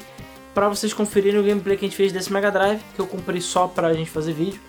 E- Spoiler, ele não é muito bom. É, e é, é, pois é, são, são aparelhos que tem emulação muito porca, né? Infelizmente, a emulação é porca. Apesar de ter uma, uma quantidade de jogos bem razoável na memória. Inclusive, você pode até botar mais jogos por SD. E no caso do Guitar Idol, ele ainda tem um modo de guitarra da. Tipo, com sei lá, a música do NX0 e o caralho. Então, assim, pra você ver como o Brasil é uma realidade alternativa. É. Isso porque ainda teve, tipo, portátil lá como o MD Play, que era do. Que era. Da Net Games? É, era da At Games, assim como outros consoles que foram lançados, mas ah, esse era da At Games. E ele não salvava, mas pelo menos você podia jogar Mega Drive em qualquer lugar lá, que nem o Dingo da vida, né? É, isso foi antes dos celulares também, né? Hoje em dia você bota lá um controlezinho no celular, acabou simula tudo. Pois é. E no final das contas, cara, é, o Mega Drive aqui no Brasil nunca morreu. E agora a gente tem o máximo do máximo, que foi a- o relançamento do Mega Drive aqui no Brasil pela Tectoy, Sim. que fez um System na Chip, Sem entrar na HDMI. É, não fez HDMI, que foi estupidez do caralho, e ainda por cima fez um trabalho de porco. Que os Sim. fãs é que estão tentando corrigir, e parece que estão conseguindo. E o Mega Drive não tem compatibilidade com porra nenhuma, não tem compatibilidade com acessórios, não tem compatibilidade com todos os jogos, Os controles. os controles. E eu ainda descobri uma outra coisa, apesar de ter cartão SD você poder enfiar os jogos nele, é... o, Mega Drive não salva. Porra, tá de sacanagem. É sério. Ele não salva. Ah, mentira isso. É, é sério. Eu vi muitas pessoas reclamando que você bota um Phantasy Starzinho na. Isso no SD, tá, gente? No cartucho não Aham. funciona.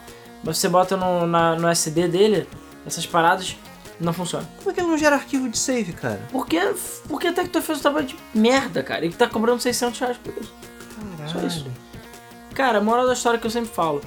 Quer, jogar, quer a forma definitiva de jogar Mega Drive? Se não for por emulação, se você quiser jogar no hardware mesmo, Compra um usado. compra um usado e um Everdrive. Que, convenhamos, o nome Everdrive veio exatamente por causa do Mega Drive, né? Hum. Que é, enfim, que virou sinônimo de cartucho pra qualquer outro, Qualquer coisa. né? Cartucho é uma de você jogar todos os jogos. Compra o Mega Drive com o Everdrive, você vai gastar menos do que você comprando o Mega Drive Tectoy e você vai poder jogar tudo. E se você ainda quiser botar uma pistola, Sega CD, alguma porra, você não vai poder. Entendeu? Então, a forma definitiva de jogar é essa ou emulação, cara. Hoje em dia, existem formas de você adquirir legalmente esses jogos, Sim. né? Tipo, por, é, como eu disse, Na Steam, Na Steam, Sega Forever. colet- coletâneas no PS3, até hoje não sei porque que funciona no PS4, Sega Forever, outras maneiras você tem como colet- é, tem como colecionar e jogar de maneira legal. Senão o cara baixa pirata mesmo, o, o pirata não, né, o emulador, né, enfim, e joga. A Sega já não vai ganhar dinheiro com essas porra mesmo, já tem milhões de anos já esses jogos. E aí você pode se divertir em toda a sua glória. E ainda pode jogar os arcades se você quiser, entendeu? Nas coletâneas também que tem de arcade. Então assim, o Mega Drive meio que nunca morreu, né? Ele deixou um legado aí que tá até hoje, criou marcas como Sonic, que são muito fortes até hoje, e botou a SEGA no mapa, querendo ou não, né? Por mais que a SEGA tenha tentado tirar o dela da reta lá na época do Dreamcast, ela ainda está aí ativa até hoje Sim. e ganha dinheiro na medida do E possível. basicamente por causa do Mega Drive. Exatamente. O Mega Drive é que marcou a SEGA, que firmou a SEGA no papel dela. Como uma empresa cool, com personagens cools, sabe? Tudo muito legal e pra adultos e... Ah, olha só como eu sou adulto porque eu gosto de Sonic. E quem gosta de Mario é um merdão, basicamente. né? Tipo, é tipo... Ah, você é um crianção porque o Super Nintendo é coisa de criança. Isso tudo, cara, toda essa mentalidade foi a SEGA que botou nas pessoas, entendeu? Até hoje isso vinga. Até hoje. Até hoje você tem discussões calorosas em grupos de retro aí, tipo, o que, que era melhor, que versão. Cara, que versão melhor é a pior de todas. É. Qual a versão que é melhor? Aladdin, o Top Gear de Super Nintendo ou o Top Gear de Mega Drive? Pra mim sempre ser o Top Gear de Mega Drive. Aí o. Qual foi? Ah, o Sunset Riders é o pior de todos, né, cara? pra mim, Sunset Riders de Mega Drive é o melhor. Foda-se. Mesmo sendo a versão inferior, é o melhor. Impressionante. Porque é gostoso de jogar e tal. Do Super Nintendo, hum, não acho tão legal. E tem três Billys também, isso me irrita. tem o Billy Louro, o Billy Cormano. Todos são Billys louros, cara. Não, é verdade. Você tem o não. Billy Pistolinha, o Billy Cormano e o outro Billy lá. e o outro Billy. E aí o Cormano. Isso. Eu- Que ele é tão foda, mas tão foda usa rosa. É. Ele mostrar- desconstruiu. Ele sim é desconstruído. É. Machão. Beleza? É, como é que ele é? usa rosa e continua mais o pra cara é caralho. o Wilbert, lá, acho que isso o não é Rodrigo Wilbert. O Rodrigo Wilbert que se cuide, né, cara? Ele É. já usava um sombreirão rosa, com poncho rosa, descendo a escopeta na galera. Quero ver alguém abrir a boca e falar que tá usando rosinha, seu merda. Quero ver alguém abrir a boca lá. Desce as balas na tua cara. Exatamente. E a bala dele, até a bala é rosa. A bala é brilhante, na verdade. É, Ela é rosa. muda de cor. Depende do jogo, na verdade. Da versão censurada do Super Nintendo é rosa, mas no Mega Drive. É. Mega Drive é multicolorido que nem a estrela do Mario. Não é amarelo. Não, porra, fica piscando. A bala do Cormano é amarelo. Fica piscando. Não, cara. Porra, agora eu vou ter que parar pra jogar Sunset Rider. Sim. Porra. Sunset Rider é muito bom. Traz a bala que Burn. pisca. Pisca. É. Pisca. Bear me with my money.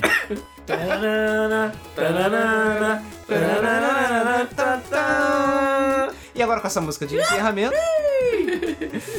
E agora com essa E música. você andar de... nas costas de cavalos. Cadê o Jackass pra fazer isso? Pois Cadê é. aqueles canais lá? Cadê o Felipe Neto pra fazer essas merdas? Botar um bando de cavalo, uma boiada. Ah, não, cavalo, É uma a boiada. boiada. Você botar a boiada correndo, você vai ter que andar em cima da boiada dando tiro na galera. Isso sim é coisa de macho. Dá slide por baixo dos touros, né? É, tentando já das bolas deles. Das gebas dos touros, né?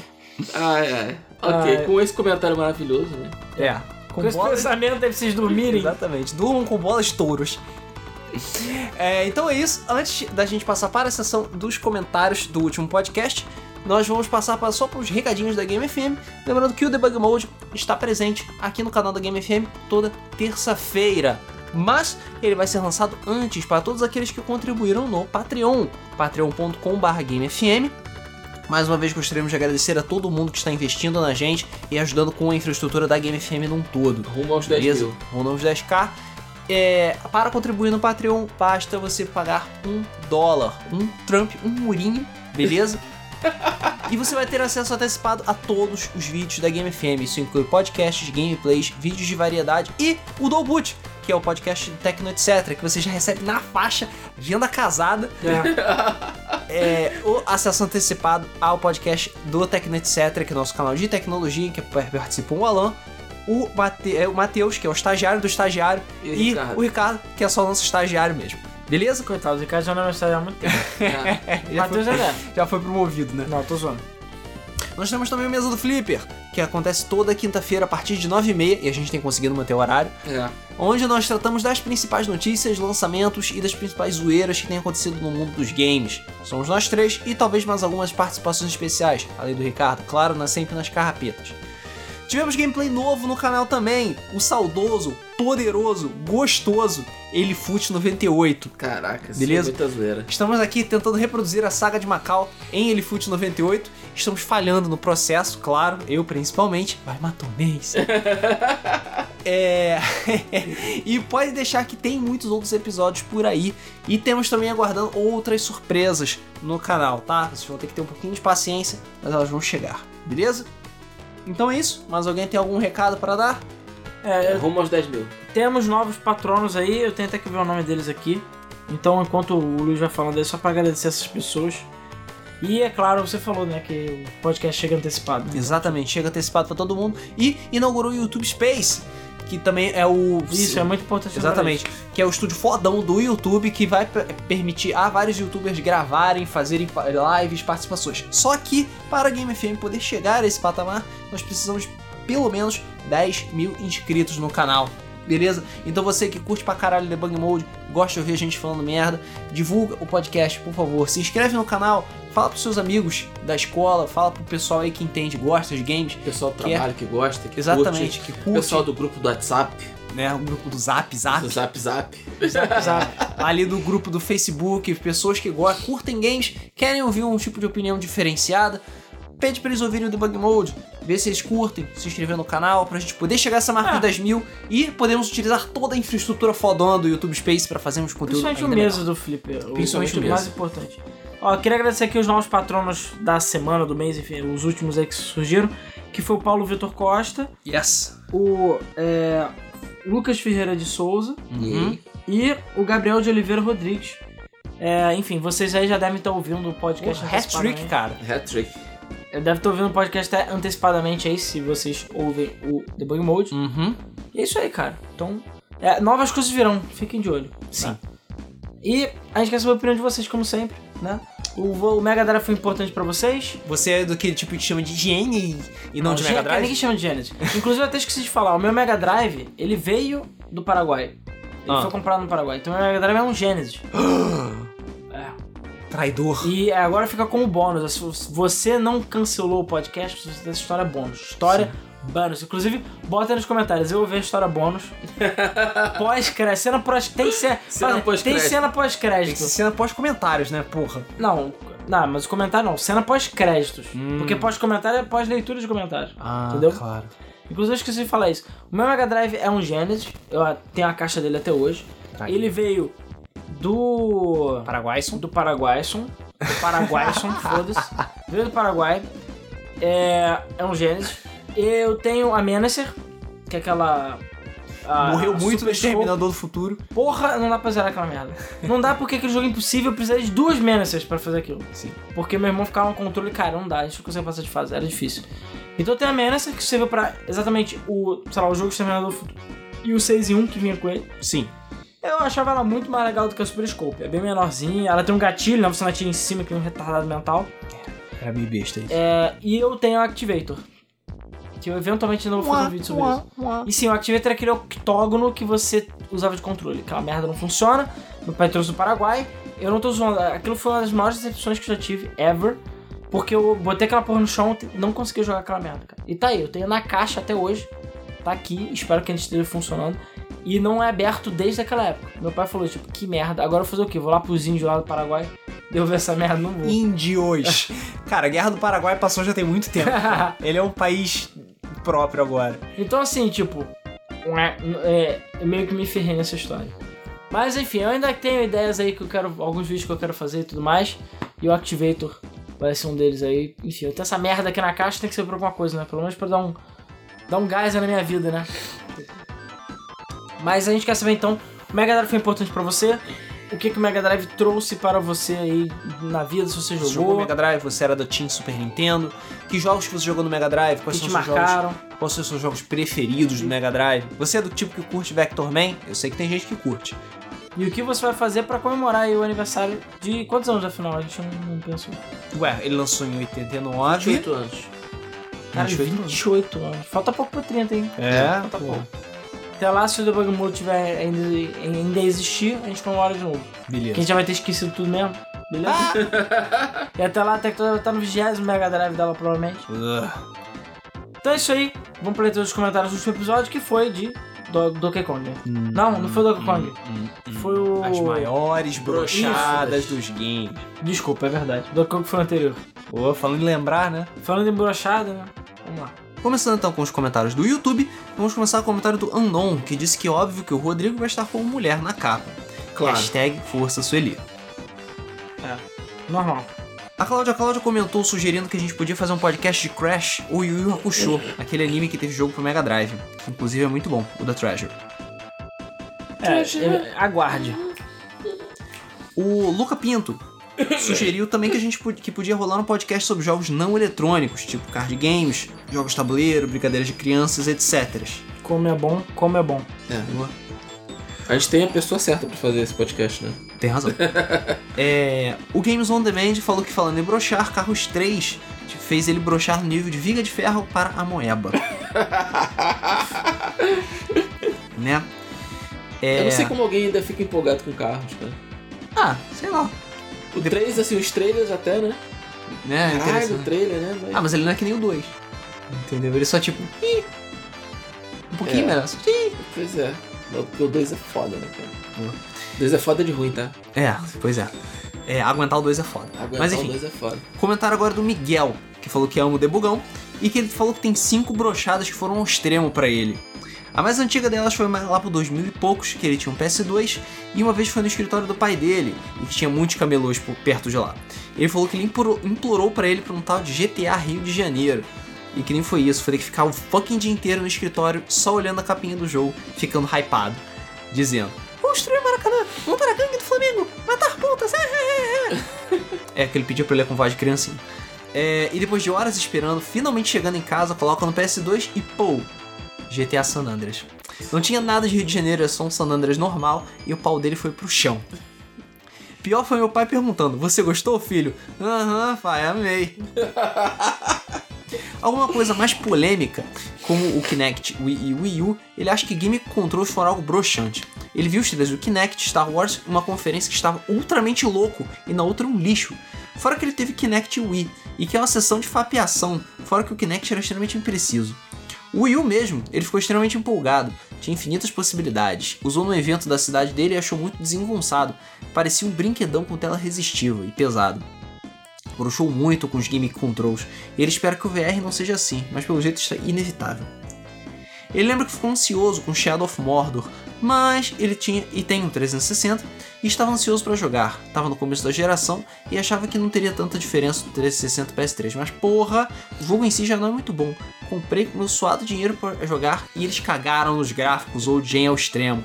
Aquilo foi um baque muito grande, fiquei triste. Eu estava muito ansioso. Eu joguei, eu juntei a grana do trimestre, cara. Caralho. Texturas, sombras, tudo horrível com um console que roda GTA V, não pode ser assim, cara. É.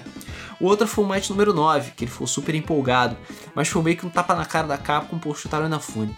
Lá pra 2012 estava me coçando para jogar. Até que uns anos depois saiu a demo no 360, fui baixar, lembrando de todo o hype, que tudo que queria no Mega Man, e aí eu comecei a jogar.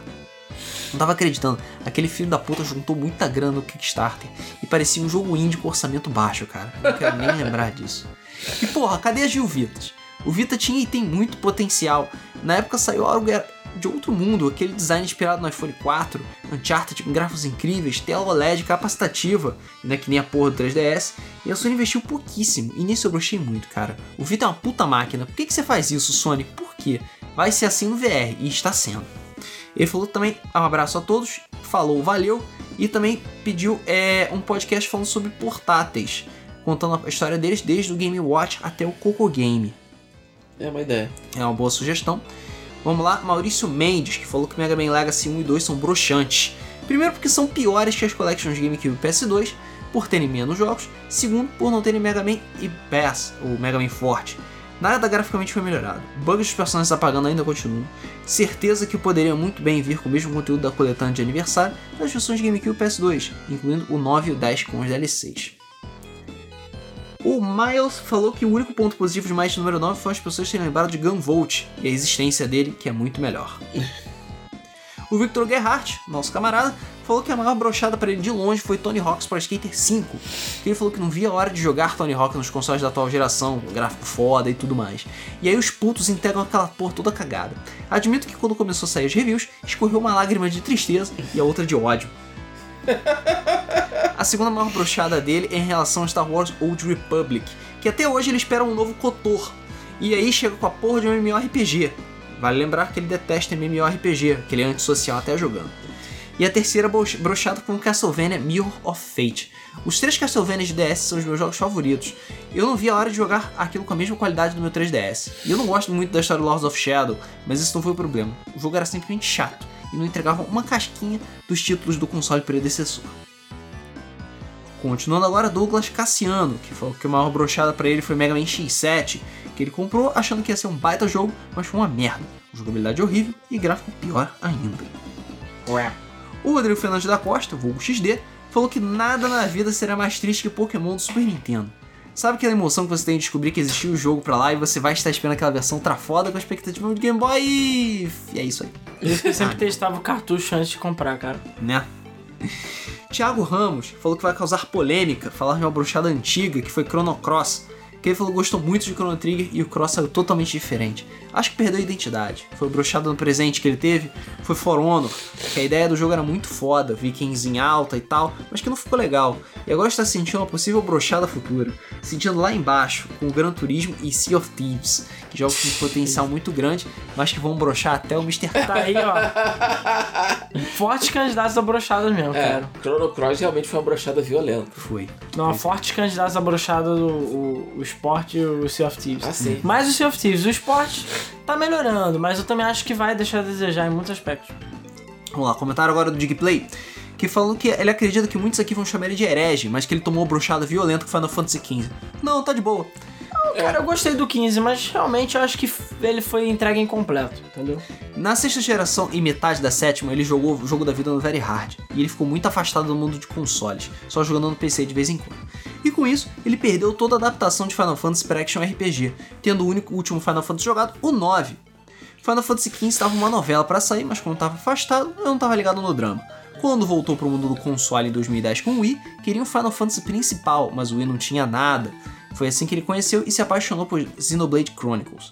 Dessa forma, colocou na cabeça, ele colocou na cabeça dele que pegaria um Shoneco ou um PS4 para jogar o Final Fantasy XV, que ele queria ter a mesma sensação que teve ao jogar o Final Fantasy VI e o 7. Porra, aí também, né, cara? Forçou, forçou. É, aí forçou a A amizade. barra também. tá lá em cima. É, é óbvio que ia ter decepção, cara. E ele falou que o 8 e o 9 achou bem blé. Aí saiu o trailer do Final Fantasy VII Remake e pronto, preciso jogar isso, caralho, porra. Pegou um choneco porque tava barato. Baixa essa bola aí, hein? É, bora baixar. Calma que a bola vai Vai ser baixar baixada. essa bola aí. Saiu a Platinum Demo do 15 e falei, é isso? Não, não é possível. Isso é só uma demonstração do passado do Noctis. Vendeu o Shone pra pegar o PS4, jogar a melhor versão do Final Fantasy XV e Não, a melhor versão é no PC, cara. Você não entendeu. o, né? Acho que tá pra chegar ainda. e jogar o Final Fantasy VII Remake antecipado. Ganhou o Final Fantasy XV da esposa dele, começou a jogar novamente e pensou, é isso de novo? Ficou decepcionado com a falta de carisma, mundo vazio com recompensa zero em explorar, quests rasas e carro que do modo manual tem piloto automático. Caralho, é o carro pra mim foi a pior parte do jogo. De verdade. Fora loadings gigantescos e a Sim. batalha é super simplista. Um dos momentos mais broxantes foi quando os carinhos do restaurante te mostram no mapa onde tem tesouro. Aí você pensa, caralho, tem uma dungeon, um monstro pra impedir só de pegar, né? Não, Não, é nada. só chegar lá e pegar. É só. é- Não, e pior, não tem nem baú. É um brilhinho no chão. Fora o fato de você não, porra. você não poder subir em montanhas que um salto simples te possibilitaria isso. Sei lá, nunca tive experiência com jogos tipo semi-abertos, mundo aberto, porque eu nunca fui muito fã. Não sei se ter jogado Zelda Bafão tenha piorado a experiência com Final Fantasy XV. Porra, tu, sério, totalmente, cara. O Zelda é muito mais livre. Devo estar com umas 5 horas de jogo estou com muita dificuldade para conseguir voltar. Ó pelo comentário Tolkien, mas precisa expressar alguns detalhes para não ser tão crucificado. É. Como eu falei, de boas. De boa. Cara, é, o problema é que você setou o hype muito alto pro jogo. Que eu realmente eu fui pro Final Fantasy XV, tipo, não esperando porra nenhuma. E eu não, não zerei o jogo, foi, eu joguei bastante. Mas realmente o jogo, tipo, que eu falo, parece que tá faltando coisa. E cara, cada update de 3, 5 GB que sai, você vê que realmente tá faltando. É. Agora mesmo você pode andar com um carro livre off-road, sabe? Coisa que deveria ter sido desde o início. Essa porra dos carros do carro andar tipo num trilho é patético, sabe? Não faz nem sentido. Comentário agora do Vitor Dias, que disse que foi um ótimo podcast e que ele se decepcionou muito com Digimon World 4 de PS2. Os jogos anteriores, por mais que tivessem problemas, eram interessantes. O 4 aqui é o Gauntlet da vida? Eu acho que é. Mas quando vi o jogo no site, fiquei louco pra comprar. Fui dar aquela olhada no maior espírito caribenho e encontrei o jogo depois de dois dias pra baixar e gravar. Pra minha tristeza, o jogo era um lixo. Deu tanta raiva que eu quebrei na hora o DVD do jogo. Porra! É, o World 4, eu- se eu não me engano, ele é tipo Gauntlet. É meio nada a ver, tipo, não sei nem porque que chama de Digimon World. Sonic the Hedgehog, que foi- falou que as últimas únicas brochadas foram ter jogos que só funcionam no online, tipo ter que pagar além do jogo, console, energia e internet, e ainda tem internet do console. Pokémon Go, que além de tudo que vocês falaram, ainda tem o fato de que nem pega no meu celular, bem-vindo ao meu mundo. Samurai Warriors Tá 3, treinado. porque como alguém consegue errar Musou e No Man's Sky? Mesmo sendo uma merda, eu tentei zerar, mas desisti de tão tedioso. Que bom, porque não fica melhor quando você chega no final E pelo contrário. né? Comentário agora do Bru- Bruno Ximenes. Fico feliz de saber só depois da hospitalização do Rodrigo.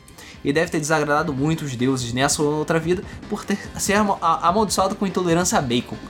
Bruxados videogames, Vida louca, mano. É, que a questão é que eu acho que todo mundo intolerante a bacon, entendeu? em algum momento. A gordura. De cara já penso logo no Dreamcast, o videogame dos sonhos de todo ceguista. É, essas viúvas que tem aqui. Experimenta jogar Sonic Adventure e Power Stone 2, foda, na virada do milênio. Vira o videogame da SEGA que de fato era superior, com gráficos lindos. E quando você está quase atingindo o clímax, vem aquela nota dizendo que vai descontinuar porque os japas deram nhé pro console. Na verdade foi o, o Peter Moore, o capeta, que desligou o console. Mesmo assim, com sucesso nos Estados Unidos e o resto do crescimento no mundo. Claro, entendo que o cagaço que a Sony deu com a promessa do PS2, assim como o trauma da SEGA, contribuiu, mas ainda assim foi uma bela brochada. Não tem muito a contar aqui. Outra notável recente é a vida do PSP Vita, ou PS Vita. Quem teve e foi fã do PSP com certeza desenvolveu uma relação de carinho com o portátil que não só tinha excelentes gráficos, como também uma máquina versátil para emulação, para de gosto da Sony. Bem, a promessa do Vita era levar isso ao quadrado, com mais processamento, jogos maiores gráficos menores. Aliás, gráficos melhores. E foi lançado assim, uma baita máquina. Porém, o lançamento nunca engrenou de vez com os jogos. O console foi fracasso, tem coisas boas, mas na época ele tinha capacidade de dar continuidade ao sucesso do PSP ou até mais. Infelizmente, como outros consoles, o Vita era uma coisa no Japão, muito melhor, com mais aplicativos, e outra no resto do mundo, mesmo sendo um console mediano.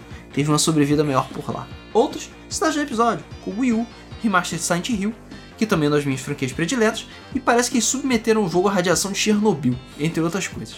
Sucesso aí, e Rodrigo, evite desagradar os deuses e tome cuidado com a ira de Ganon. O Pode deixar, mano, pode deixar. O Nan Rodrigues falou que broxou com Castlevania Lords of Shadow.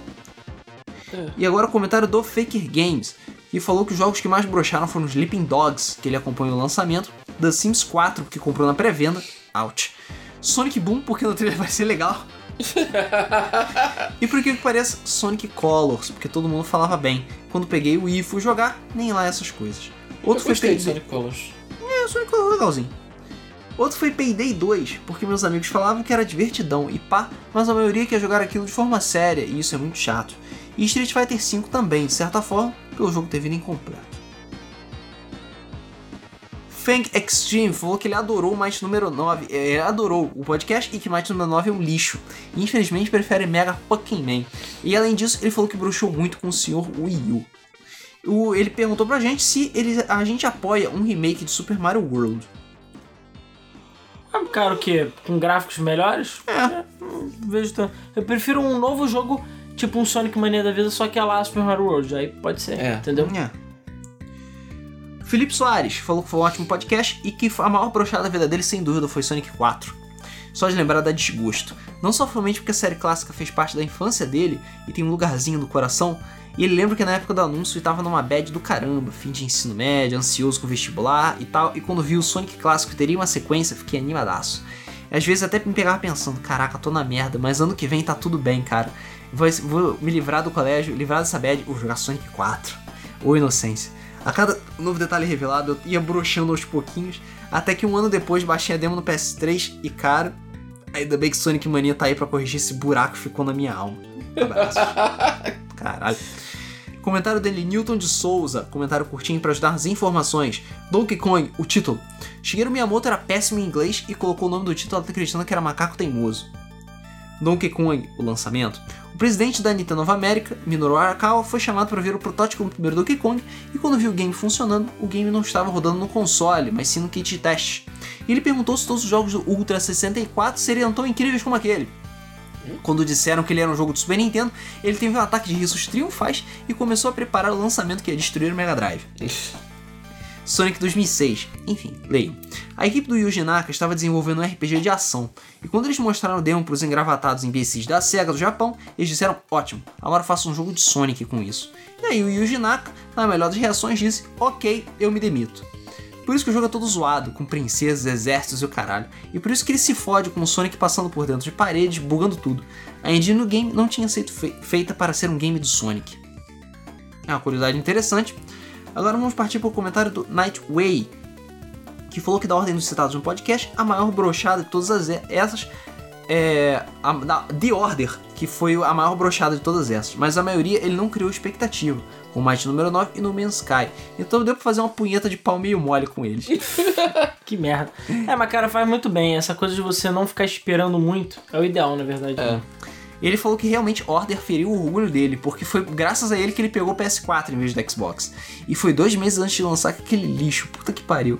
E uma dica de tema seria Early Adopter só se fode. Hum, é uma, é uma Um bom também. tema mesmo. O Alisson Velasco de Azevedo patrocinou o Iga do Bloodstained e até agora ele acha que ele não fez nada de errado. Vamos É, aguardar? o, cara, o Igarashi eu tô. Já, acho que já passou. Deixou a torta no forno, já tá queimando já, cara. Eu acho que tá demorando demais. O Fábio Gamer Full falou que a brochada dele dos últimos dois anos foi o lançamento de Fallout 4. Ele tava esperando muito, porque ele joga desde o primeiro, e até que o jogo é lançado depara com a realidade. Bethesda porca preguiçosa do jeito que é, fez o mesmo jogo em engines desde o Oblivion, só que já mostra seus limites. Bom, resumindo, vários pontos do jogo me deixaram brochado a ponto de eu não conseguir concluir. Tentei, tentei de novo, mas não deu. O negócio não levantou. A pipa do vovô não sabe mais. A Bethesda, por, por ela ter uma comunidade de mods muito dedicada, a empresa se tornou muito preguiçosa com seus jogos, como a série Fallout e Elder Scrolls. Coisas que ela tem obrigação de arrumar e não faz porque tem quem faça de graça. O Eduardo, Ah, boa reflexão essa daí dele. né? O Eduardo Cosme falou que a gente mandou bem e teve algumas brochadas. As principais foram Call of Duty Ghosts, Deus Ex Mankind Divided e God of War Ascension. E por fim, ele tem uma que não foi exatamente brochada, mas foi uma expectativa não atendida, que foi Last of Us. Porque ele não teve PS3 e ele foi super ultra hypado jogar no PS4, que apesar de ser um grande jogo, não correspondeu ao meu hype. Valeu, a galera, abraço e tamo junto. E Rodrigo, mantenha essa pressão no 12 por 8 hein? É, eu tô tentando. Próximo comentário agora é do Nicolas Santana, que vai listar algumas brochadas da vida dele. A maior delas foi todos os jogos de ritmo dessa geração de consoles, que foi a pior geração de jogos de ritmo. Não teve um que se saiu bem. Começou o Guitar Hero Live Rock Band 4, que até, o Live até teve uma recepçãozinha, mas foi esquecido. E logo logo os servidores vão ser fechados. O Rock Band 4 a mesma coisa. O jogo é mais do mesmo e a lista de músicas é uma merda. Sem contar que todos os problemas para transferir músicas que vieram no jogo. Depois disso, remaster de Parappa the Rapper, que bro- me broxou demais, porque apesar do jogo estar lindo, é a mesma coisa do original, o que é bem pouco. E teve problemas técnicos que dest- destruíram a experiência do jogo. E mais recentemente, o remaster de Patapom, que tem input lag. Como é que você joga um jogo de ritmo com input lag, cara? Puta que pariu. Se essa onda continuar, nunca mais veremos jogos de ritmo legais. Agora, as menores, tivemos Sonic Boom, porque ele estava muito hypado e o design era muito legal. E foi uma boa forma de promover o jogo com desenho. Ah, mas, porém, uma mais uma vez, a SEGA fez merda. Se o raio cair no mesmo lugar que Sonic Forces, eu boicoto a SEGA pra sempre. E. Seguindo, Resident Evil 6, que ele ficou um pouco hypado por esse jogo porque ele jogou muito 5 e queria um novo. Comprou mas quase comprou ele no lançamento, mas deixou pra outra oportunidade. Depois desbloqueou e comprou pirata, achou uma merda, nunca mais jogou. Brochei bonito também com DMC. O que mais brochou foi o nome e o design do Dante. Porque eu não sei como é que vocês comentaram que o nome do jogo no podcast, nomes idiotas. O nome do jogo é Devil May Cry, Devil May Cry. Isso não faz sentido. E o novo Dante com cabelinho preto e cara de viado não me agradou nem um pouco. Se a Capcom decidir fazer um novo Devil May Cry, que volte com design antigo. Eu gostei do. do jogo. Não, Cara, o jogo. A gameplay, o gameplay do jogo é muito É, bom. o jogo é bom. É, o mas o é Dante. bom. Mas o Dante, cara, É, Mas o Dante não. o Fabrício- design realmente tá errado. né?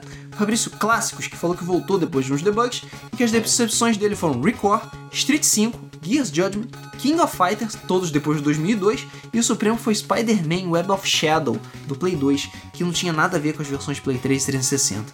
Essa última foi tão broxante que me fez vender o Play 2 e comprar 360 só pra jogar o jogo. O Play 2 tem podcast. muito jogo bom, cara. É, E continue assim. É, o Play 2 tem muito jogo bom, coitado dele. pois é. E aí tem muito emulador de Mega Drive também. Porra. Hernani Martins falou Duke Nukem Forever. Sem mais. Luiz Alex Fênix, que falou que a empresa que mais decepcionou ele foi a Ubisoft, no início da geração atual. Ele Não falou é que foi um dos que entrou no hype para vários jogos anunciados pro PS4 Shonekin e ele chegou a reprimir memórias da decepção e, coincidentemente, se lembrou disso nessa semana. Achou um caderninho com os nomes de Watch Dogs, The Division, The Crew e Assassin's Creed Unity. Esperava tanto daqueles jogos. Enfim, valeu pelo podcast e abraço. Achei que ia ser chamado para um emprego essa semana também e que podia virar, virar, virar patrão. Acabei não sendo chamado, mas um dia eu e serei e poderei virar Triste. patrono. Boa sorte. Continue assim. Estamos cara. na luta aí sempre. É, É só não parar de tentar. rumo aos 10k. Marcos Vinícius, que ele falou que nunca teve uma dece- grande decepção gameística, até porque passei a acompanhar mesmo o mercado de games após depois de começar a ouvir a gente. E para ser inscrito na Game FM você tem que ter a ca- carteirinha anti-hype em dia. Tem que tomar medicação. Ótimo podcast e excelente título para desvirtuar o tema para assuntos sexuais, Sempre. né? O Lucas Bellamy falou: Sábado de sol, aluguei um jogão. Infelizmente, esse game era aquele do Leão. Chegando lá, mas que vergonha, só tinha lunático religioso possuído. Eu tinha acabado de zerar Resident Evil 3 e naquela hype voadora eu dei de cara com a parede. COD da Capcom. Mas uma vez também ganhou o 64 da mãe dele e só tinha Fighters Destiny. Ele falou que jogou aquela merda por um ano, tanto que demorei pra superar meu ódio por 64 e por classes sociais. Porra. Deu muito obrigado e falou parabéns pelo podcast. Muito obrigado. Vamos lá agora para o comentário do Porker Lewis, que já chegou a jogar alguns jogos que nós citamos, porém nenhum deles ele broxou, porque não estava hy- hypado para nenhum deles. E um deles é Watch Dogs, que jogou um ano depois do lançamento. Jogou porque estava vendendo aqui na minha cidade por 80 reais e jogou porque odiou o jogo, que lixo, puta que pariu. Mas um amigo dele jogou e gostou. Como eu não sei bem se eu gosto do Sonic 4 episódio 1, eu não posso jogar ninguém. E ele queria então pedir para ele trocar o Rise of the Tomb Raider e acredito, ele aceitou. Nem sei como outro jogo que vocês citaram é. Nem sei como. Outro jogo que vocês citaram foi Destiny, que também jogou bem depois do lançamento e achei o jogo muito bom, mas bem pouco repetitivo para um MMO. Pode ser considerado um MMO? É, É um MMO. mais ou menos, né, cara? Não é bem irmão, não. E sobre Sonic Chronicles, ele falou que não esperava muita coisa. E bem, o jogo é merda, como RPG e merda como Sonic. Meu Deus, velho, aquelas cutscenes são muito feias, puta que pariu. E sobre Sonic 2006, não preciso falar nada, né?